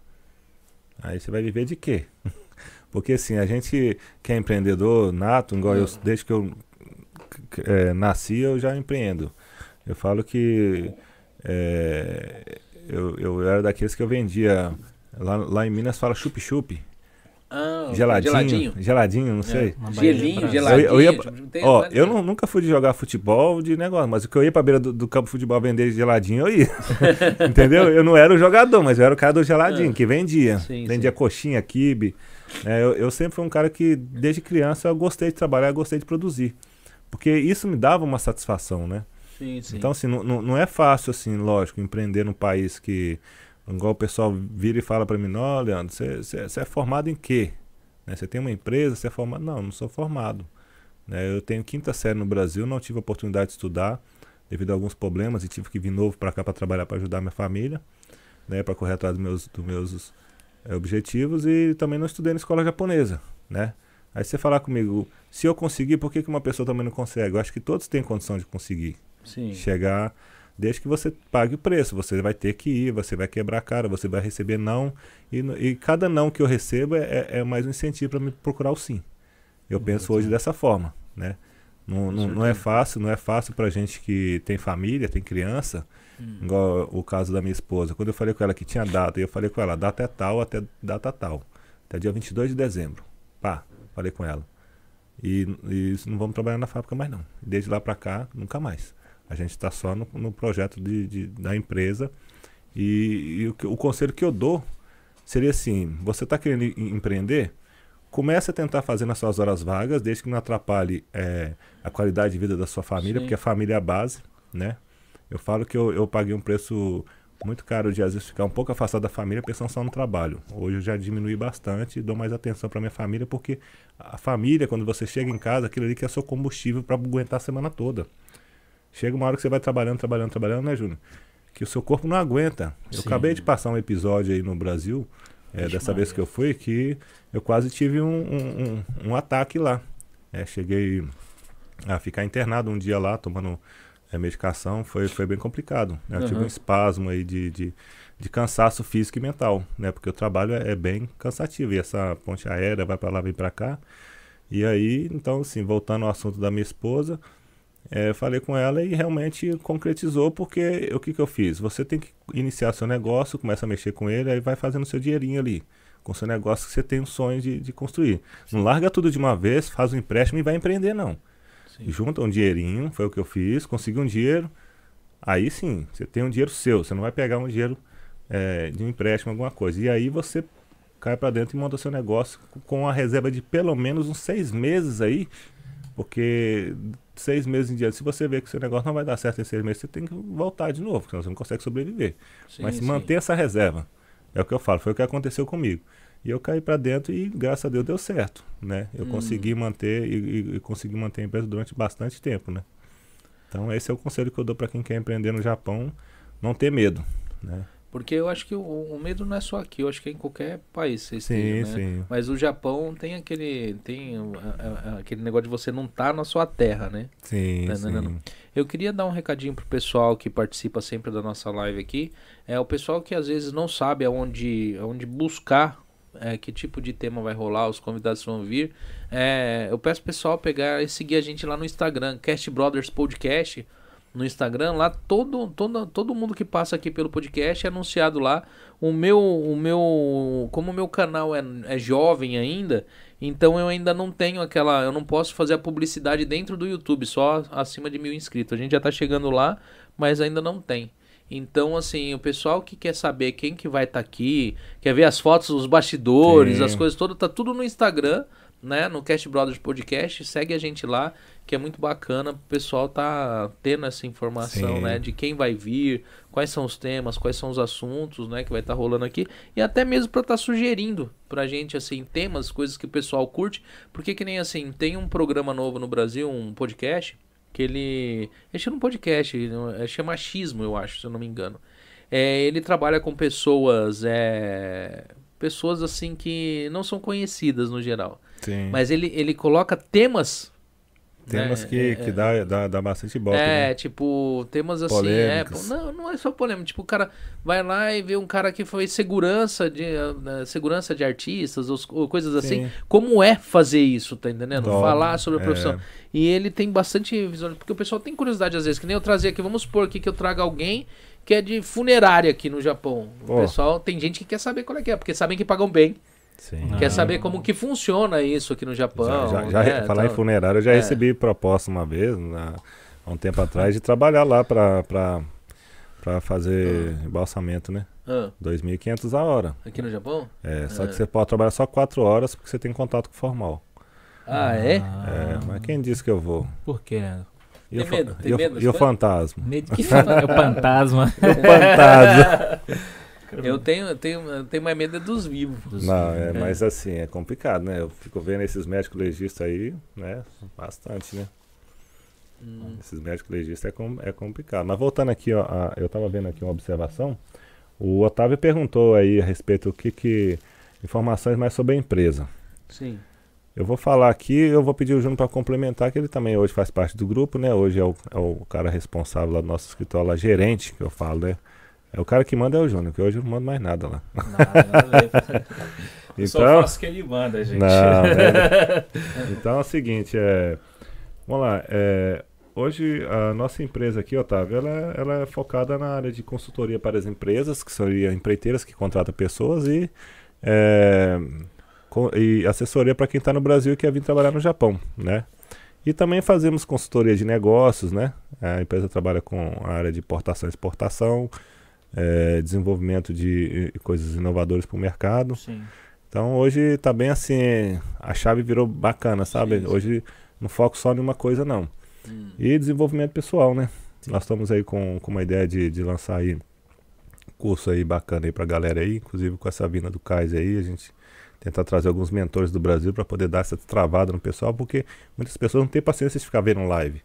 Mas se você vai no evento e paga para ir no evento, você dá valor e você valor. vai levar Sim. aquilo a sério. O que é de graça, o pessoal não vai lá ver.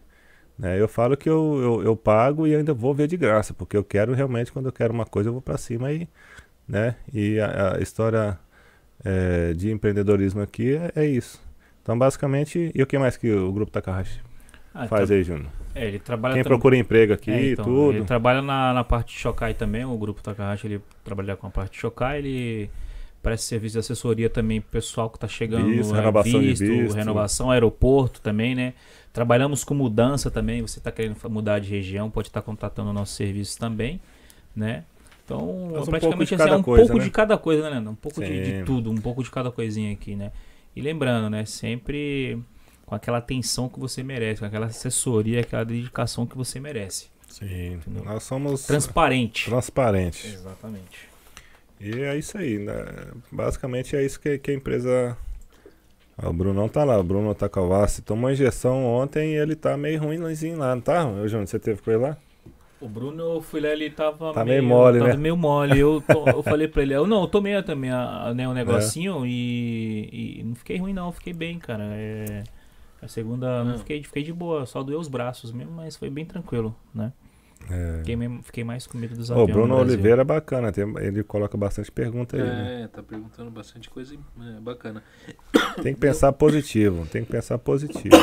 Eu vou fazer uma pergunta pra você em relação ao, ao, ao mercado, ao mercado para quem quer trazer, que nem vocês trouxeram pedal gel Sim. pro Japão, que é uma inovação. Ah, Na verdade, não é bem um, um- vamos falar, um, o pedal gel não é uma inovação, mas sim o que vocês trouxeram, Sim. que é ele todo, ele é todo Personalizado. estilizado, personalizado, tal. O pedal gel já tem, pedal de alguma, Sim, já tinha. já tinha, É. né? É, qual que é a dificuldade para trazer algo do Brasil para injetar no mercado no mercado japonês?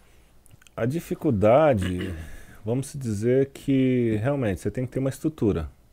né? Não é simplesmente pegar um produto e trazer e não ter uma empresa que vai te dar um suporte para isso.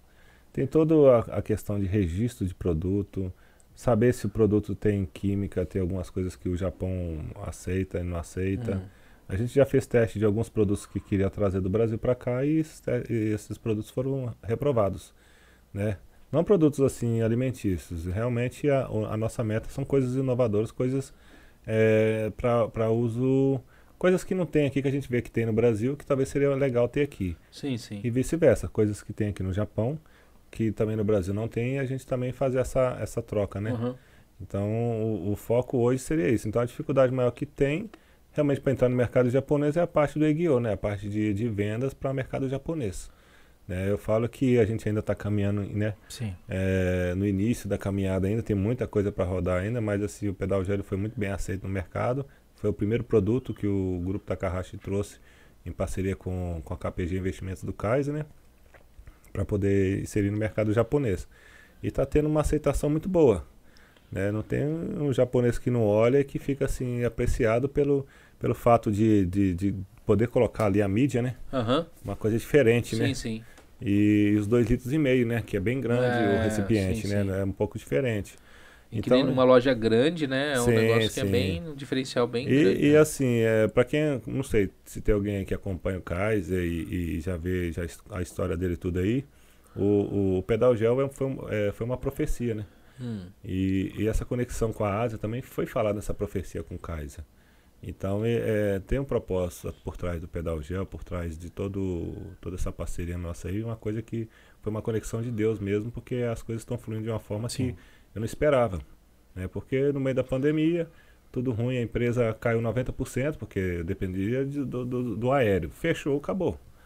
E aí eu me vi numa situação de que eu vou estudar, vou, vou me, me aprimorar, porque não tinha tempo antes, e nisso o pedal gel veio para poder.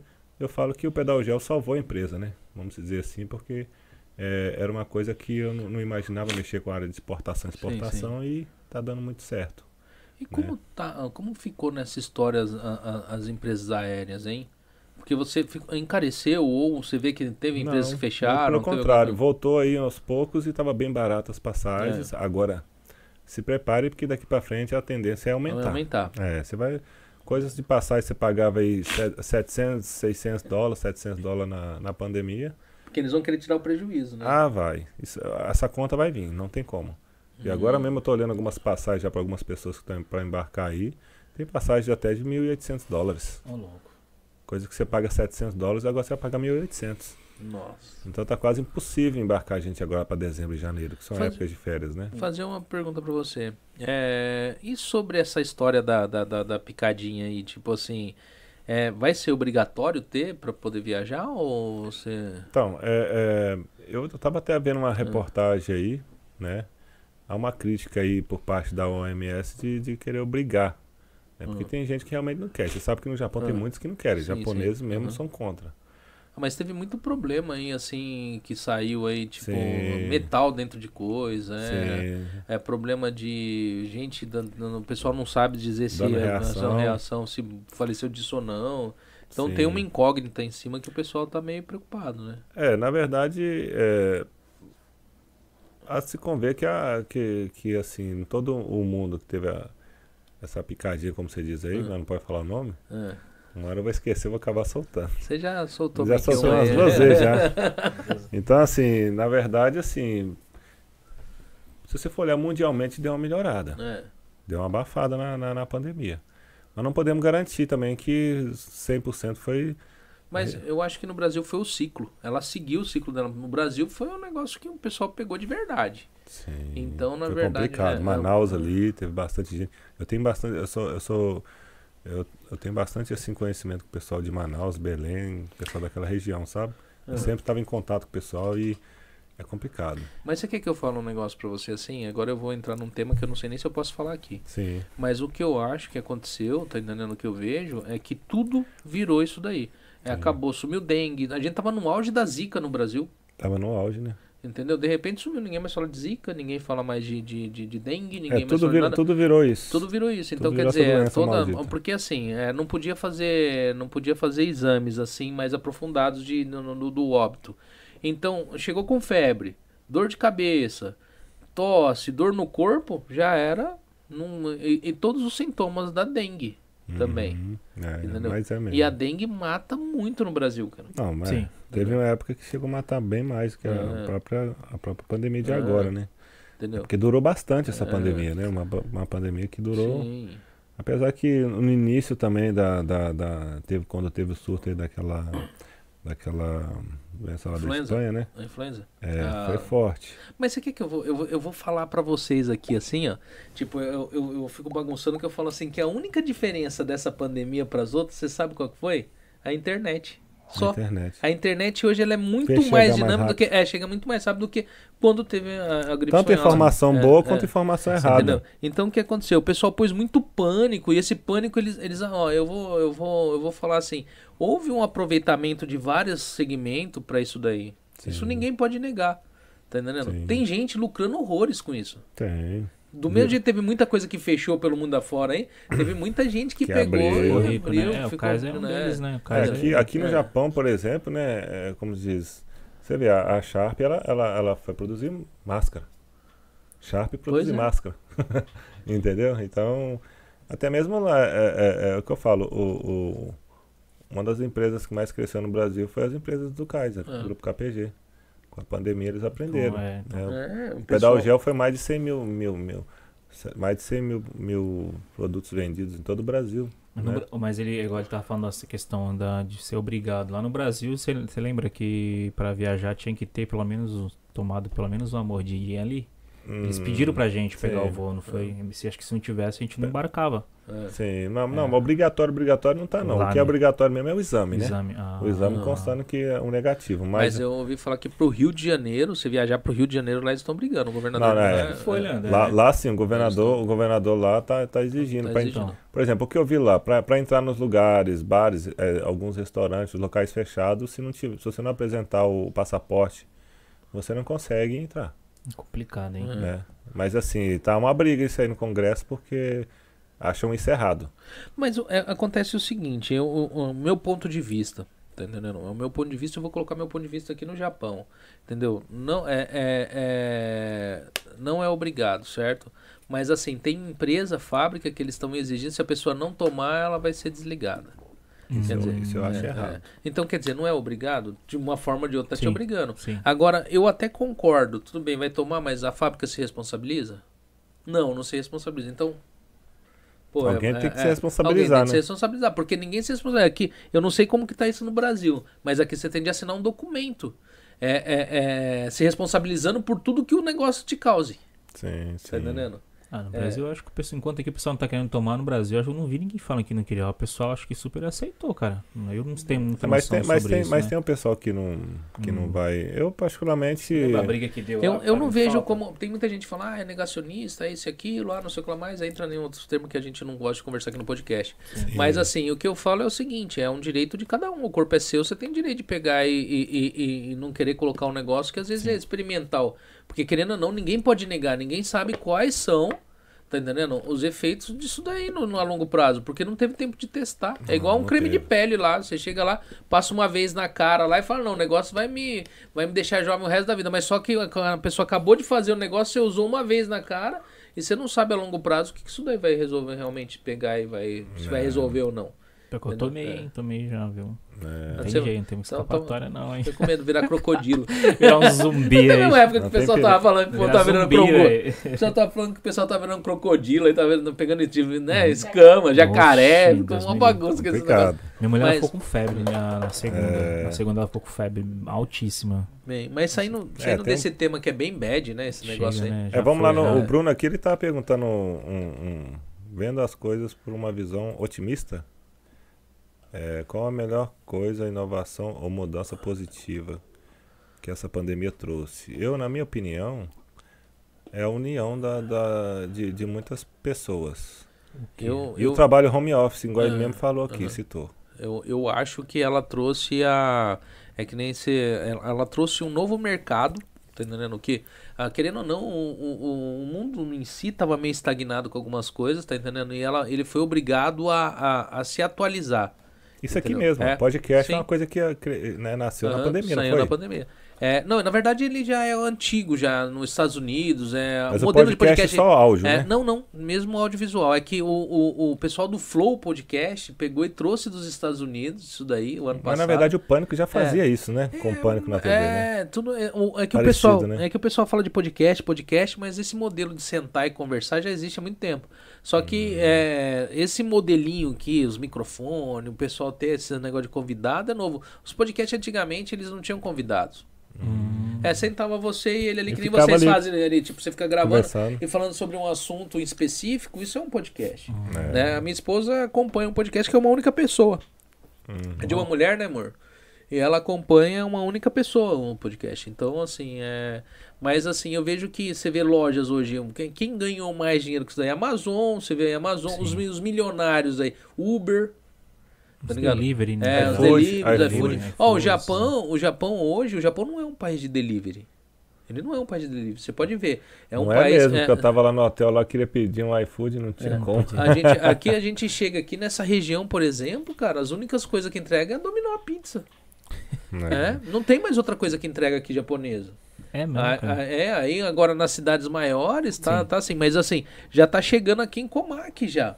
Tá entendendo? Hum. A- a- a- no caso, Já tá chegando aqui em Comac já algumas entregas já do Didi Food, iFood, esses negócios assim. Tá legal. Então o que que acontece? Mas é uma coisa, é um, é um, é um país que ele não é de, de, de- disso daí. E olha hoje, Já Tá deu uma. olha quantos milhões essa empresa não, não lucrou hoje, as ações desse negócio, pra onde foi da iFood? Sim. Meio que o povo se reinventou, né? O chegar planeta. Uber Eats. é, Cresceu se muito, né? reinventar. Muitas empresas lucraram com É. essa pandemia e muitas empresas fecharam e Todo, se todo, bobear nem voltam mais pro mercado, tem- né? todo mundo lucra Sim. com alguma coisa, mas é, eu vejo assim que as fábricas no geral aqui no Japão, elas estão, eu acho que tem muita coisa, muito segmento que vai acabar morrendo aqui no Japão, assim, porque o pessoal tá mudando muito, tá Sim. mudando muito de mãos Sim. essas Sim. coisas. Que nem eu, eu, eu- hoje eu vejo coisa que eu nunca vi aqui no Japão, é gente pegando e folgando dois, três dias em bentoyar. Uau. Isso não existia, né? Entendeu? Betoia é praticamente trabalhar É direto. direto. Eu não vi a gente folgando dois, três dias em bentoyar. É, tá Né? mudando bastante. Bentoyá, pra quem tá no Brasil e não sabe, é a empresa que faz, mexe com comida que vende em loja de conveniência. Sim, né? É ou loja de conveniência ou em supermercado. É, uma, é, é um, é, um, é um estilo uma, uma Armitex que vem pronto, um PF, embaladinho, tem vários tipos de. de é, né, arroz, vários segmento ali, tipo, é gosto, é pra tudo quanto é gosto, né? E hoje você vê assim, hoje além de estar diminuindo o tamanho desses negócios, o preço continua o mesmo, mas está diminuindo o tamanho deles. É hoje, antigamente você chegava num- num- nessas lojas de conveniência, era uma gama enorme disso daí. Hoje é bem menos. E coisas que eu achei que eu não ia ver no Japão, por causa Tá justamente mudando é, muito, tá mudando muito. Essa pandemia também, é, isso aí é uma coisa que mudou. Né? O que, que você acha, na sua opinião, Júnior, que mudou aí com essa pandemia aí? Acho que foi isso aí mesmo, né? É questão do- de, de- as- muitas empresas elas se reinventaram, né? Enquanto Sim. muitos estão se lamentando, chorando, fechando, outros caras ganharam muito, ficaram muito milionários, cara, se reinventando aí. Essa Sim. questão do delivery mesmo, Uber, essas coisas aí. Então, que eu não conheço muito, é, eu não tenho mercado, muito, né? é, não tenho muito noção do Japão há tempos atrás, né? Então, eu tô pegando tudo novo agora. Então, não, né? É, mas é, na verdade é o que, é o que há mesmo, Sim. é tipo é você ver a perspectiva de Sim. hoje, porque é o que vai, é o que vai valer agora. Eu falo pra você assim, que nem eu- vamos citar aqui o Diego Castro, quando chegou no Japão, ele chegou aqui, trabalhou em fábrica, machucou o pé, pegou e foi pra casa, tipo, tinha uma não tinha uma perspectiva do que ele ia fazer. Ele já Sim. tinha um conhecimento já na área de gestão de tráfego, né, de internet Sim. pra pegar, e ele falou, vou tentar, vou mexer com isso daí aqui. Deu certo. Entendeu? Começou a ver que era um mercado pobre aqui no Japão, onde não É. tinham pessoas que faziam. Parece que a mente de edição travada, né, meu? Parece que É. E- não sei. E segmentação, tudo é um negócio complicado. Sim. Ixi, ó, o, o Fábio Zu. Fala, Fábio. Invasão Fábio Zu, que ele é um barato. Ele entra nas lives com um monte de gente. Sério? É, ele é. Eu gosto bastante do Fábio. Aqui, É, ó. é, Ô, Júnior, tem uma pergunta pra você aí, ó. Um comentário pra você aí. Ele, ah, Pátria Amada Brasil aí. Olha lá, o pessoal. Tudo, tá vendo esse pessoal com bolinha vermelha? É tudo dele. ah, tava é? tudo na live dele agora, que ele tava com uma live. Ah, é? Ó, o, o Otávio, esse Otávio, ele tá falando que ele tinha se Então. machucado, né? Se acidentou. E em breve ele vai estar procurando emprego. Só entrar em contato, né? Com, com o grupo Takahashi aí. Sim, né? precisar de emprego aí, entra em contato Ficar aí. Tranquilo que a gente. Né? Então, o, o, o, o Pátria Amada Brasil falou aí, bora Júnior, quando se fala em tráfego, então, o pessoal acha que é tráfego de mercadoria no Japão, os japoneses?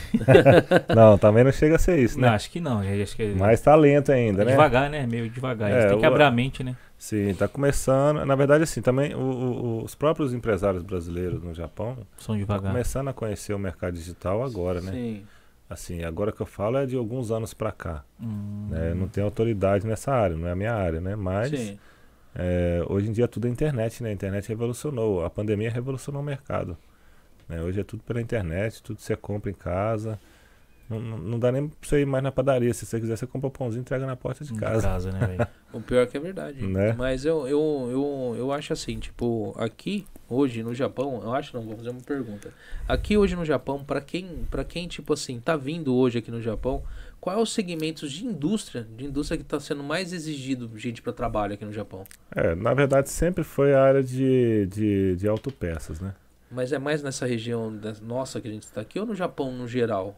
No geral, no Japão tem vários locais. Ah, hoje, por exemplo, nós temos vagas desde Okayama, a Sendai, a Hiroshima. A... Nossa, tem, tem vários locais. né? Mas assim, mais é a região de Kanto e Tokai, que é a região mais ali da região de, de Ibaraki, Guma, Saitama. E aqui na região de Tokai é, é Aichi, né? É, Mia, Gifo, né? Então essas regiões todas aí, pessoal, nós estamos com bastante vaga de emprego aí pro pessoal, né? O setor assim que você acha que manteve assim com esse problema que teve essa pandemia que tipo que não caiu, que sempre manteve em pé. Qual foi o setor? Com aí? certeza a alimentação, Alimentação, né? porque na pandemia o que mais teve a gente não combina comprar Sim. bentô para comer, né? Sim. Não tinha o que fazer, você tinha que comer. Então, Então, então assim, eu acho que a alimentação é, é- é um salário um pouco menor, né? De autopeça e de, de componentes eletrônicos. Mas a estabilidade é melhor, dependendo em alguns casos. Lógico, tem algumas empresas em- é, que às vezes contratam bastante gente, tem bastante hora extra e depois cai a produção. Como todas as indústrias cai a produção, mas não.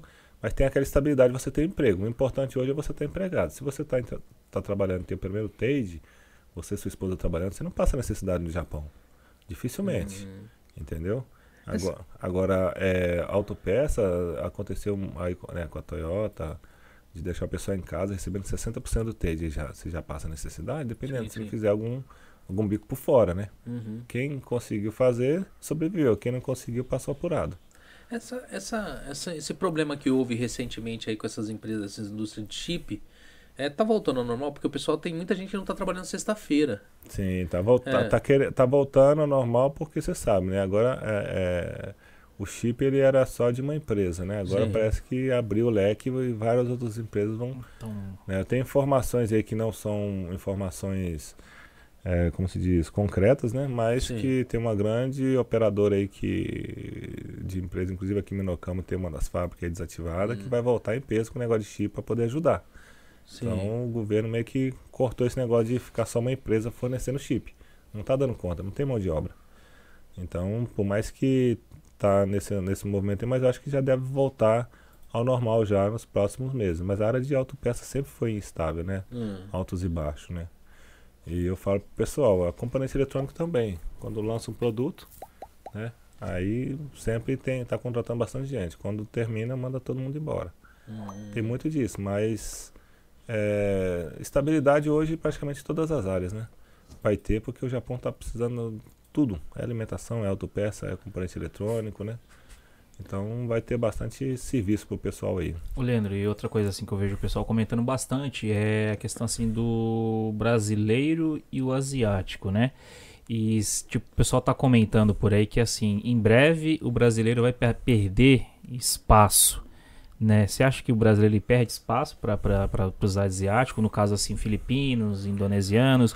Por mais que a mão de obra de- desse pessoal é bem mais em conta que a do brasileiro, o que, que você acha, a É, sua esse opinião aí? negócio de, de mais em conta, isso é lenda, não é, É? mais não, já foi. Já foi, né? Hoje em dia tá ganhando a mesma coisa que brasileiro, pelo que eu vejo, tá? Sobre os contratantes. Sim. A única diferença é assim, vamos dizer, eu não vou en- entrar muito nessa polêmica, Sim. porque assim, o brasileiro, ele é um cara que ele, ele se reinventa, ele tá ali, ele, ele improvisa, ele a máquina estragou, ele sabe pegar um fala igual o Kaiser brinca, né? Você tem um, um, um, um- alicate, um, um- um- uma fita isolante, o brasileiro faz milagre, um arame Faz. acabou. É, o- é o Entendeu? dito MacGyver, né? É, Então, então eu, eu mesmo Ah. já cansei de ir na fábrica lá, dar problema lá, o chefe ligar pra fábrica que fabricou a máquina, trazer o cara que vai arrumar, na hora que aí chegou lá já estava arrumada, já estava funcionando a máquina. Ela vai lá, mete um durex e, Sim, sim. né? Então o brasileiro assim, ele, ele é criativo, né? Então por isso que eu acho que o, o Nikkei ele ganhou bastante mercado. Só que por outro lado, o brasileiro ele se incomodou demais. Né? Não estudou o, o idioma, não quis crescer na cultura. Hum, Tem brasileiro que mora aqui há 10 anos e não sabe jogar o lixo até hoje. Não. É verdade. Entendeu? Tem brasileiro que, que tá aqui há, há 17 anos e não fala o Nihongo 100%. Sim, eu sou um deles. falado, né? Não. Entendeu? Se eu não falar de 100%, eu não falo 10%. Entendeu? Então, assim, existe isso aí, né? Então, é, agora você fala o asiático, tá? Eles se esforçam, estudam lá, porque para eles vir precisa deles tirar o Sim. N4. Então, eles estudam. Então, eles já chegam com um ponto a mais que o brasileiro, Hum, que é falando o idioma. Mas tem, tem coisas que é complicado. Você chegar e ver um chinês, por exemplo, que conhece todos os kanji que tem no Japão, porque já faz parte do idioma dele, e É, pegar um brasileiro facilita. que nunca nem viu esse dá. isso, É, é, É um negócio mais sacanagem, complicado. é então eles aprendem mais fácil, porque até o sentido dos kanji parece que é o mesmo. Sim, e eles estão na vibe, é. eles estão naquela vibe de, de 1990, quando era nós É. chegou aqui. Aquela vibe de só trabalhar e trabalhar, trabalhar e tá ali disponível pra fábrica. O- o- o- eu vejo que o idioma em si, se estudar, você, você pega. Mas Sim. a escrita é um negócio complicado aqui pro Não, brasileiro. escrita até para quem E- está é, aqui estudou É, aqui, e, né? muita, e muita empresa hoje, muita fábrica tem pedido isso, sabe? Uhum. Pra você trabalhar em tal lugar, você tem que ter um conhecimento X. De, de- então, cada vez está ficando mais, eles estão exigindo mais. Sim. Eu, eu cheguei aqui numa época onde eles se pegavam ali na máquina mais complicada que era, eles falavam, ó, você vai ter de fazer isso, isso, isso. Ele às vezes nem falava porque você não sabia falar, ele colocava o dedo, mandava assim, pegava assim, quase pegava a sua mão, ó, aperta esse botão, aperta isso, aperta aquilo, Nossa. e olha a peça ali e pronto. E, tipo, Basicamente assim mesmo. é, Sim. e, e coisas que no Brasil, no geral, a pessoa tem de fazer um curso técnico pra fazer. Olha pra você ver. Entendeu? Você vai pegar uma indústria, vai tentar trabalhar na Toyota no Brasil, é, fazendo o que um, um peão faz aqui, tá entendendo? É sem ter um curso técnico lá. É. Você não trabalha, você não faz. É, o brasileiro se reinventa, né, na verdade, né? Ele, na necessidade, ele... ele não, não tô falando assim que o asiático não faz. Tem muitos Sim. que trabalham até bem e tudo, mas em muitas empresas que eu vejo aí, às vezes o, o trabalho que um brasileiro faz tem que ser dois asiáticos para fazer. Mas a- Uhum, o- acontece, acontece muito. Mas eu acho que mais é pela questão do visto, não é nem pela Hum. questão do. Porque o brasileiro, ele, tipo assim, pode ficar aqui a vida toda, vai renovando o Aham. visto. O asiático não, ele tem data para entrar e data para sair. Hum. É, mas eu queria te falar, falar isso daí agora. Falar o que acontece com o asiático é que é daqui do ladinho também, né? É mais Também. fácil pra eles, tipo, se não prestar, manda embora, ó. Tipo, Sim, é, então, sim. eu acho que é mais fácil. Você Não, eles, vêm, com- eles vêm com contrato, ele não trabalha com asiático. Não. Eles vêm com um contrato específico que eles não podem nem ser mandados embora. Se eles forem mandados embora, o custo para. Porque a empresa tem um custo aí de manter uma escola lá para poder estar fazendo todos os trâmites e trazer. Sim, sim. E pelo contrato, quando traz aí, que libera, eles não podem nem mandar embora. Então, por isso que muitos mossegam e fica tranquilo. Enquanto o brasileiro, é, é, assim, pensa, chega, pensa em morar e ficar, então quer levar uma vida igual no Brasil. Eu tenho muita, mu- muitas pessoas que eu conheço que, quando tem muita hora extra, reclama. E quando não tem nada, reclama. Aí eu falo, pô, mas aí você É tem que que é decidir. difícil, Ou né? você quer muito ou não quer nada. Né? Você veio pra cá Sim. pra trabalhar ou você veio pra cá pra curtir. Você não dá pra, não dá pra você levar uma vida aqui igual no Brasil. Aham. Né? No Brasil você trabalha 8 horas, acabou. 5 horas você tá saindo e né, vai, vai encontrar com seus amigos, vai bater uma bola. Aqui é complicado. Aqui se realmente se não, você não fizer, hora- principalmente o, o marido, o, pai, homem, né? o, o pai de família, ele tem que fazer hora extra para poder bancar as despesas e sobrar um dinheirinho para juntar no final do mês. Né? Hum. E para quem quer morar aqui, acha que a vida é só é, ter carro, ter as coisas, não. A- as crianças crescem, tem, o coco já começa a pagar, aí tem a faculdade, não é nada barato, tudo é caro. Você E- tem que fazer uma poupança para isso, né? E o problema, assim, que eu, eu enxergo em mim, eu acho, talvez. A minha esposa, ela é bem diferente, minha sogra também, minha cunhada, eles, eles, eles eu não sei se, eu não sei, minha, minha esposa, no geral, eu nunca troquei ideia nesse assunto em relação com ela pra ver, saber como que era lá no Brasil a vida deles. Mas aqui eu vejo, assim, que muitos trouxeram a cultura do Japão, foi pro Brasil, e trouxeram a cultura pra cá. Sim. E eles, eles entenderam que eles têm de fazer parte dessa comunidade, dessa cultura, e eles, assim, eles vivem essa cultura com o japonês aqui, mas muitos não teve. Eu não tive. Sim. Meu avô era o único japonês em casa, era Também Nihonjin tive. mesmo, É. então eu não tive essa, essa hierarquia que o japonês já conhece, esse negócio de senpai, de kohai, disso e aquilo. Então a gente, quando chega numa fábrica, chega alguma coisa, você não tem esse negócio da pessoa, ela é mais velha que você, ou ela tem um isso e aquilo, você não sabe como interagir com isso Sim. porque você não teve isso dentro da sua cultura. E isso é uma coisa que o japonês achou que teria daria muito bem por ser descendente e achar que eles estariam dentro dessa cultura. Encontrou um monte de gente igual a mim Sim. que não teve esse contato. Sim, tem. Então, porque não é o fato que você fala bem japonês que você conhece bem a cultura japonesa. Sim. É. Então, muitas vezes você dá de cara com isso daqui aqui no Japão. Então, Sim. assim, por isso que eu acho que, que realmente quem vem tem de dar uma estudada legal, tem Sim. de pegar e estudar bastante. É, hoje em dia, com, com, com o YouTube hoje, você, se você quiser falar japonês, eu tenho amigos meus aí que tem ótimos cursos aí também para japonês, não é muito caro. Você consegue aí hoje é, desenvolver um, tra- um trabalho de estudo e você consegue falar o básico se você quiser. E eu falo pro pessoal do Brasil, eu sempre oriento o pessoal do Brasil, todas as palestras que a gente vai quando a gente vai lá fazer o trabalho de. Uhum. Que eu falo que eu não vou no Brasil para fazer recrutamento, eu vou lá para dar uma palestra para mais ou menos explicar para as pessoas como é que tá a situação Sim. e quais que são, né, explica- tirar todas as dúvidas das pessoas. né? Sim, Toda vez sim. que eu vou no Brasil, eu sempre conto com bastante gente, né? Aham. E, e, e não é diferente. Então eu sempre oriento para as pessoas, ó, estuda no tempo que você está aí. Né? A minha vontade seria ter eu bancar uma escola no Brasil para deixar até gratuito para esse pessoal que está vindo, né? Sim. É, até tentei pensar no projeto assim, em parceria com as empresas aqui, para poder estruturar.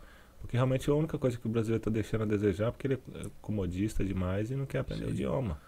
E, e, aqui eu acho que é mais que uma obrigação você aprender o básico dos básicos para você saber se virar. Eu falo que eu, eu, eu não sou um cara que eu falo fluente, mas eu consigo resolver um monte de coisa sozinho e consigo, né, uhum. conseguir dar suporte para as pessoas com, com o japonês que eu sim, tenho, né? Sim. Lógico, me aprimorei mais, mas eu não tive a oportunidade de estudar aqui, hum. né? Mas eu acho que basicamente eu acho que a pessoa tinha que pensar nesse lado aí, né?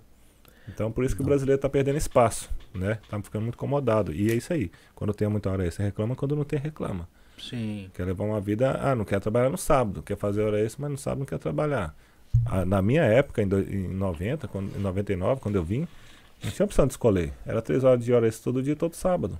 É, era obrigatório. Obrigatório, o, não tinha conversa. Obrigatório. Era obrigatório. É, virada o, seca, entendeu? É, é, por isso que muito brasileiro hoje, quando fala é uma hora, duas horas, fala, ah, mas só porque tava acostumado com isso daí. Sim. E às vezes um, jogavam quatro horas, cinco horas no seu colo, você tinha que ficar lá.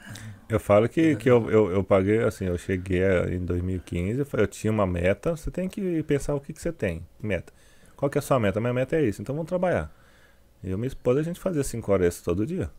E trabalhava os quatro sábados e eu ainda ia do, do, dois domingos. Sim. Porque eu tinha uma meta, que era abrir minha empresa aqui, que era é, adquirir minha independência financeira, tentar é, sustentar minha família de um trabalho que eu pudesse ajudar pessoas. E aconteceu, Deus me deu essa, essa benção aí, né?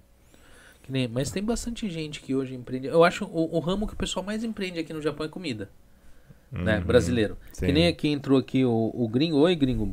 Salve aí. Um abraço aí, o, gringo. O, o, gringo tal que ele tem um podcast. Ah, mas é? ele tem o Gringo Gourmet, que é um restaurante que ele uhum. tem na, na, na, na cidade. É, é, é, bem conhecido. Legal. E ele é, se eu não me engano, ele é argentino, se eu não me engano. É, não, não me deixa falhar se você é argentino ou gringo, se você tiver aí ainda, porque às vezes o pessoal entra, dá um salve e sai. Né? Mas se tiver. Eu acho que ele é argentino. E ele veio para o Japão, empreendeu em, em, comida, como muitos que estão aqui, vêm aqui e enxergam um ramo que é mais propício para empreender no Japão, sim, né? sim. Que é na parte mais assim, entra mais na parte de comércio, né, no caso. Sim. É, eu, vou, eu vou te fazer uma pergunta dentro de que a gente tava. O tema é empreendedorismo, é essa parte de viagem, é a parte. O que, que você indica para o pessoal que vai vir para o Japão, né? Tirando o idioma que ele tem de estudar, o que, que de conhecimento você, você, você, diz que a pessoa tem de adquirir aqui no Japão para tá, tá se dando bem aqui? Olha, Quem hoje, tá hoje tem muitas influências no Japão, ah. tem bastante pessoa boa no mercado ah. fazendo conteúdo top, conteúdo que ensina sobre a cultura, ensina sobre o dia a dia no Japão. Começa por aí, aprende a cultura, porque não adianta você ter o idioma e não saber, não saber entrar e sair no lugar. Né? Não saber usar a suripa quando chegar na casa dos outros saber pedir licença, da forma que eu acho assim, eu falo que eu, eu conquistei o japonês na fábrica com eu não sabia o idioma, mas eu sabia o Nihongo. Eu sabia o, o, o a cultura, uhum. um pouco da cultura, porque a cultura é mais ou menos pouca, eu, eu, eu, peguei já do Brasil, né? Sim, sim. Então é o que eu falo, às vezes você não sabe o idioma, mas você sabe um pouco da cultura e sabe é, se colocar, né? Então, é, isso aí você já conquista o japonês. Você conquistando ele já, já é meio caminho andado né? E o idioma, então, seria a opção seria realmente a cultura, aprender um pouco sobre a cultura e não adianta querer fazer vários cursos no Brasil que eu vou trabalhar no Japão disso, não funciona. Vai ter que chegar aqui, vai ter que estudar, vai ter que fazer o curso aqui. Hoje tem uhum. várias empresas que dão suporte para isso. Sim, sim. Né, para tirar carteira de empilhadeira, carteira de uhum. solda. Tem empresa especializada para isso no Japão hoje. Então não, não adianta você gastar no Brasil. Né? Você tem uma experiência no Brasil, conta no Japão? Conta, mas se você não tiver habilitado com as licenças, porque no Japão pega bastante pesado nessa questão de licenças, né? não adianta nada, você não vai conseguir o emprego que você quer. Né? E se conseguir, Sim. tem algumas empresas aí hoje de solda que contratam, mas não pagam tão bem e, e existe um pouco de risco né, da segurança Sim. do trabalho. Né? Não são empresas assim, vamos dizer assim, regulamentadas que vai trabalhar dentro da lei certinha. Né? Tem, tem, que ter todos os aparatos de segurança, principalmente essa área de, de, solda, então é bem complicado. Boa, você falou do negócio aí que, eu, que, eu, que, eu, que me deu uma curiosidade. É, tem muita gente que você tem conhecimento e o que, que dá para fazer por essa pessoa se ela tiver nessa situação aqui no Japão? Ilegal. Ilegal. Visto e ela quer pegar e tipo se legalizar o Japão oferece algum suporte para isso? Vocês têm como pegar e, e, e, a pessoa que é descendente ou alguém que nem já ocorreu conosco aqui em casa, minha esposa pegou, o visto dela estava vencido e não viu. Aí a gente foi procurar os negócios, foi procurar. A gente sabia, viu que lembrou mais ou menos. Não lembro o que a gente foi fazer, pegou o documento, tava vencido. Fazia um mês que ela tava sem visto. Nossa. E aí nós fomos lá na imigração com o maior medo. É, né? poderia prender É, ela. Tipo assim, e, e foi atrás eh, lá, mas assim, no nosso caso, foi um mês. Mas eu acredito que deve ter gente que esquece isso daí. Tá entendendo? Tem, ah, ah, dá pra ter, ter algum suporte, alguma coisa, alguém que você procura? Na que verdade, dá- assim, até 30 dias que passar, eles, Ah. é, eles não, não dá nenhuma. Não, faz, não dão nenhuma bronquinha. Sim. Porque passou de 30 dias, você já é chamado uma salinha lá e eles né, dá aquela pegada, né? Aconteceu isso aí comigo, pô. Aconteceu, né? Aconteceu, meu visto, acho que tinha vencido também. Não, tava faltando um pouco de dia pra mim vencer. Ah, não, na verdade. Por causa do é, atestado, né? foi, é, não, na verdade eu não consegui pegar o visto, até porque eu não peguei o, visto na data que eu tinha que estar lá pra pegar. E os caras me chamaram no cantinho, mas por que, que Ah. você não veio buscar? Aí deu uma chunchada lá É. no baiano lá. Mas assim, ó, tem, tem, a- tem formas de, de achar um jurídico, entendeu? Pra poder estar olhando isso, né? Sim. Isso aí com certeza é um advogado para poder estar olhando e sempre amparado disso. Porque Sim. dependendo do prazo, se você for falando na imigração, você já fica lá mesmo. Porque É. lá no segundo andar lá é o lugar onde é que fica o pessoal preso por falta de visto. Eles primeiro te prende para Ah. depois abrir um processo para poder ver é, por qual motivo você ficou, para você botar um advogado, aí você vai gastar um pouquinho para poder estar regularizando, né? Sim. Mas geralmente quem fica sem visto são é, pessoas não descendentes que às vezes separam e acaba ficando, né? Sim. Então é, é aquela situação que nós falamos no início.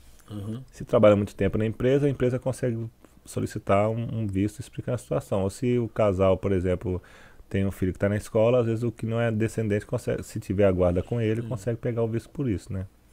Ah, Tem perguntas aí? Não, é, tem, tem um pessoal agradecido no salve aqui, o V, tá só V. Salve!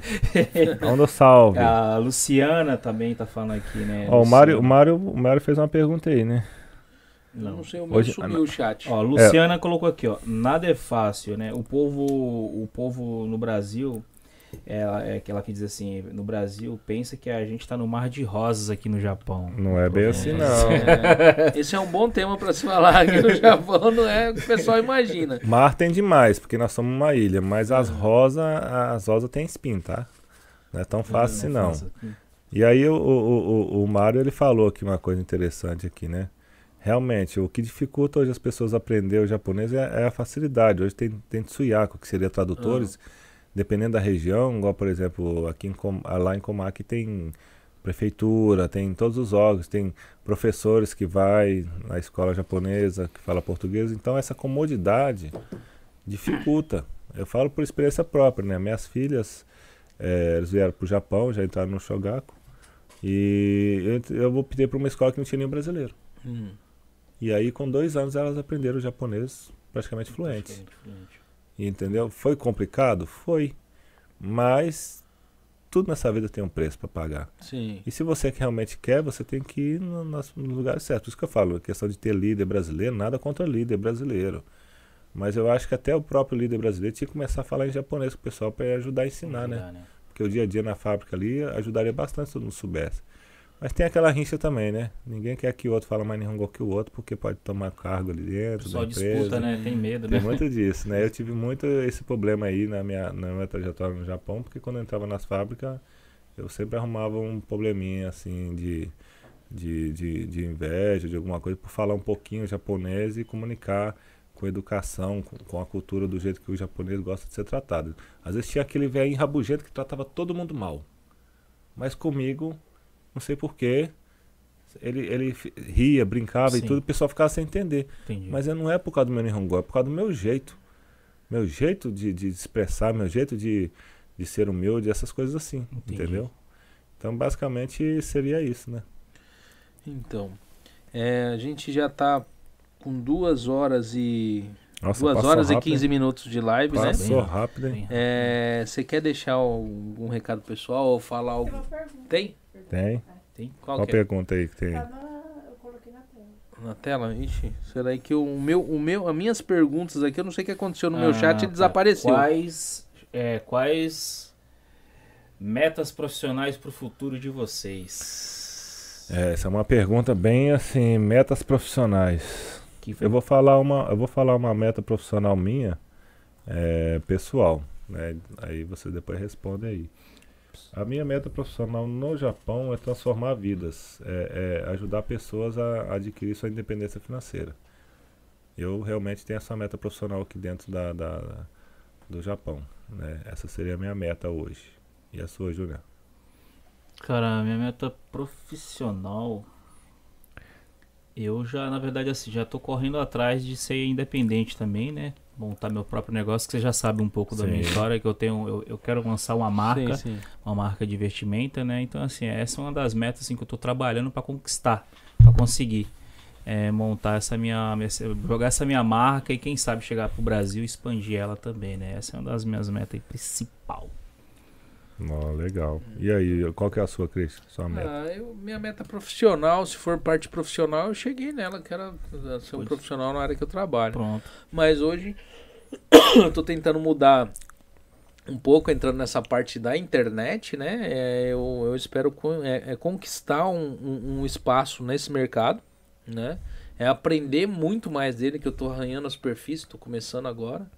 É, apesar de eu ter algumas facilidades com algumas coisas, é porque eu tenho facilidade, não é porque eu sei pra caramba, é tipo, Sim. é, eu tenho eu, eu, eu tenho uma visão assim um pouco eu, eu olho as coisas com um olhar muito Pra mim é muito simples.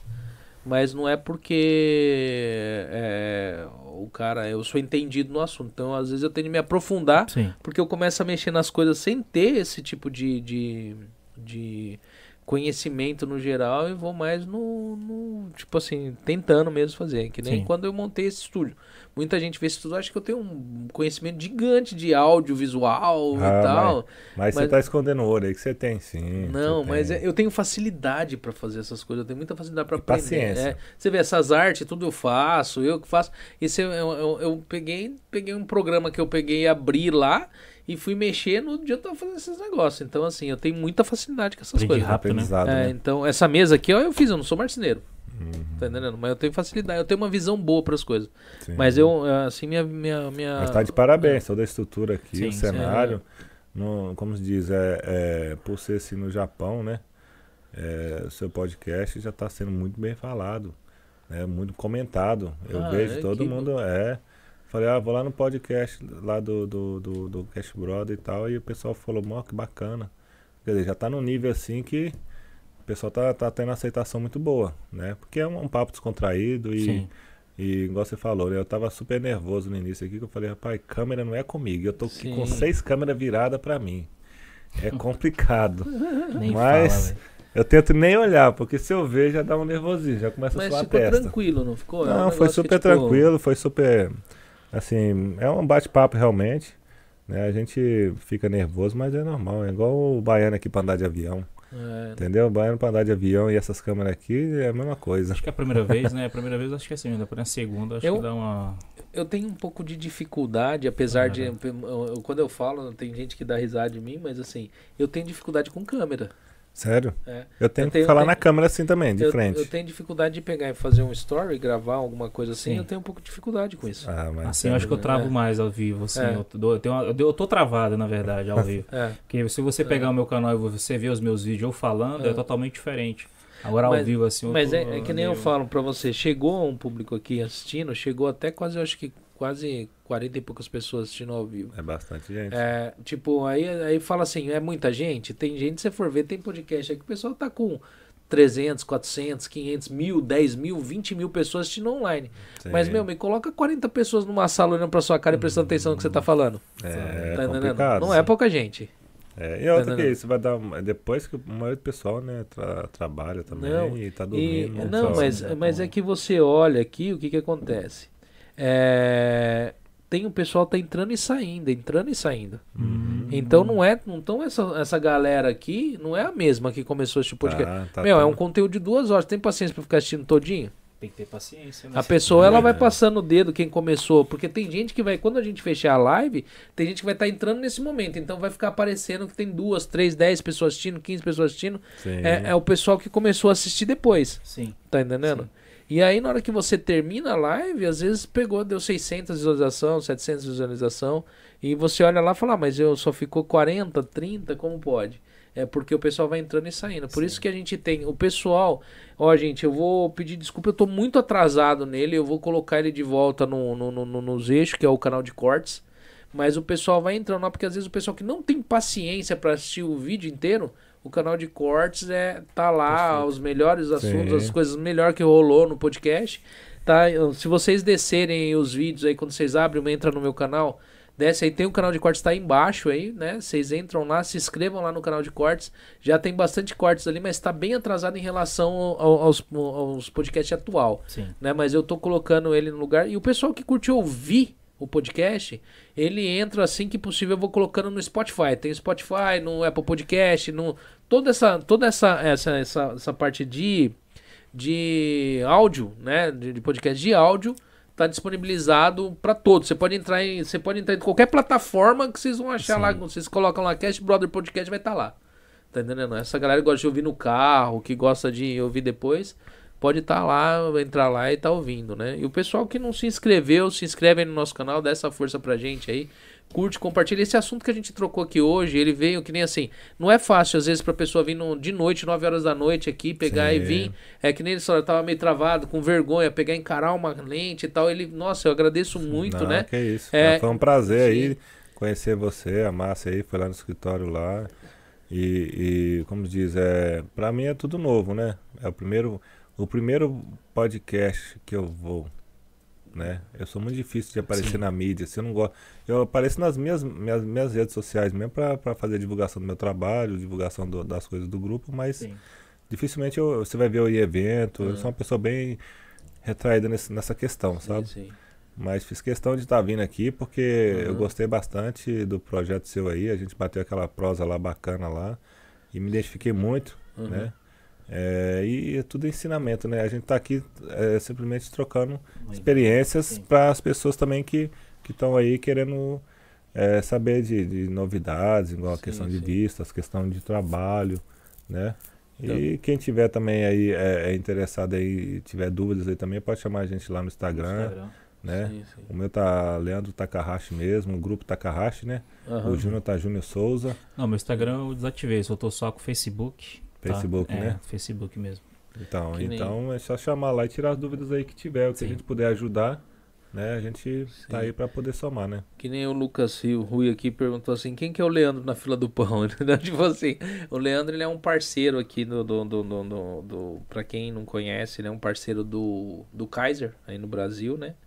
Um, e ele mexe com ele, asse- assessora, assessora os brasileiros para vir aqui no Japão.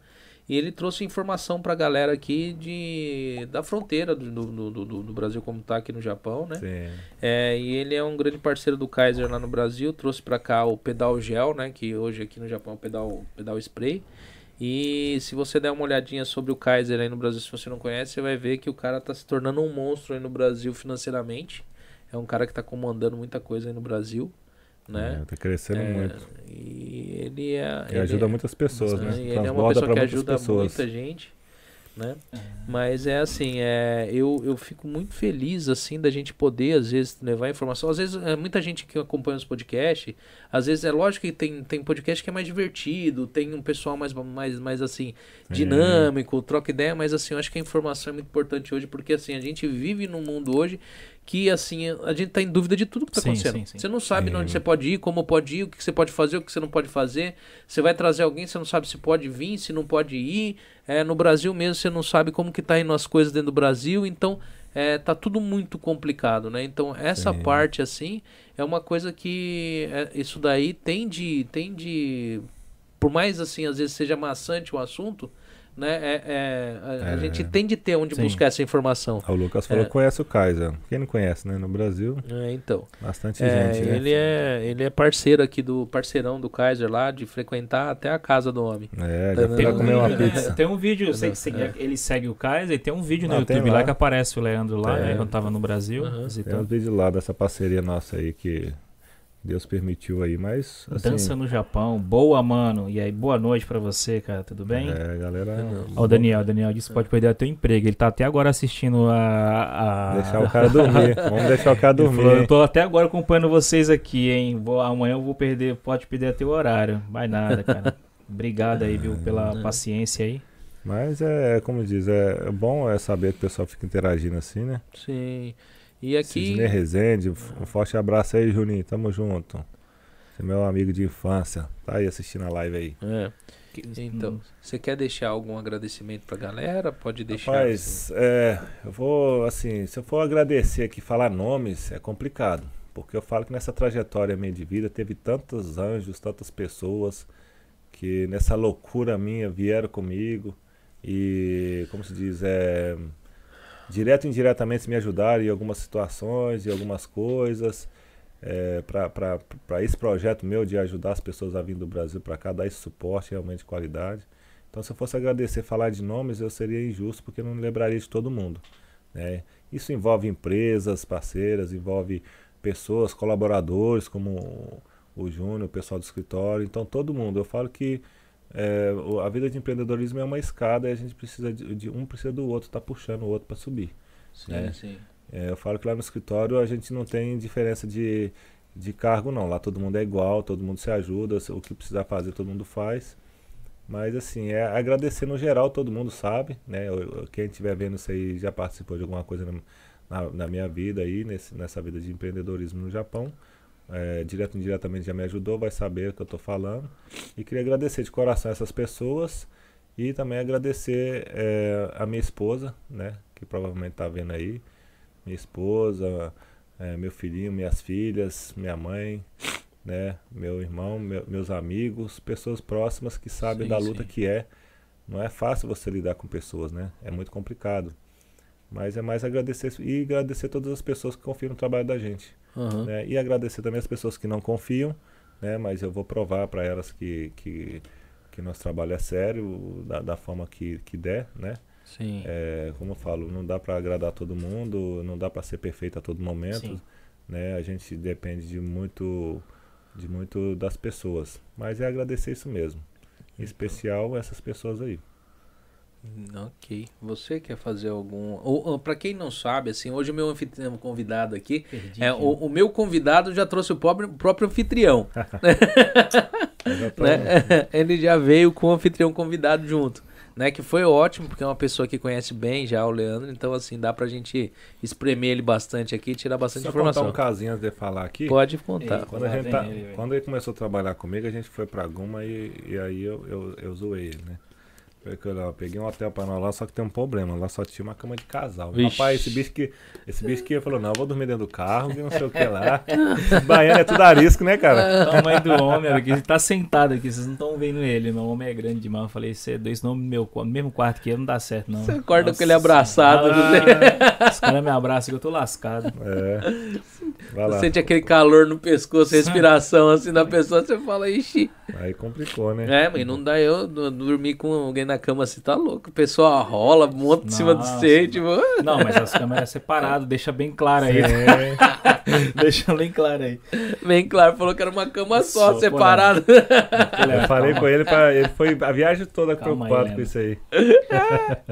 tipo, mas é assim, mano. Pode Eu quero. Pode se ah, defender. Não, isso foi uma cama só, viu, gente? Ou uma cama só, não, duas camas. Foram duas camas. Se entregou, Ah, mano. duas camas. Dormimos em, camas diferentes, tá? Para eu dormir É, no carro. É, Bom, é, quero agradecer. É Christian, né? É, e eu e a- esqueci de e a agradecer a Márcia. Márcia também, né? Obrigado aí. pela oportunidade. Desculpa né? qualquer coisa pela falha também, que a gente tá. É a primeira vez que eu É. venho participar assim, tô nervoso mesmo, travei bastante, tá? Mas assim, foi. Vocês estão de parabéns aí pela recepção.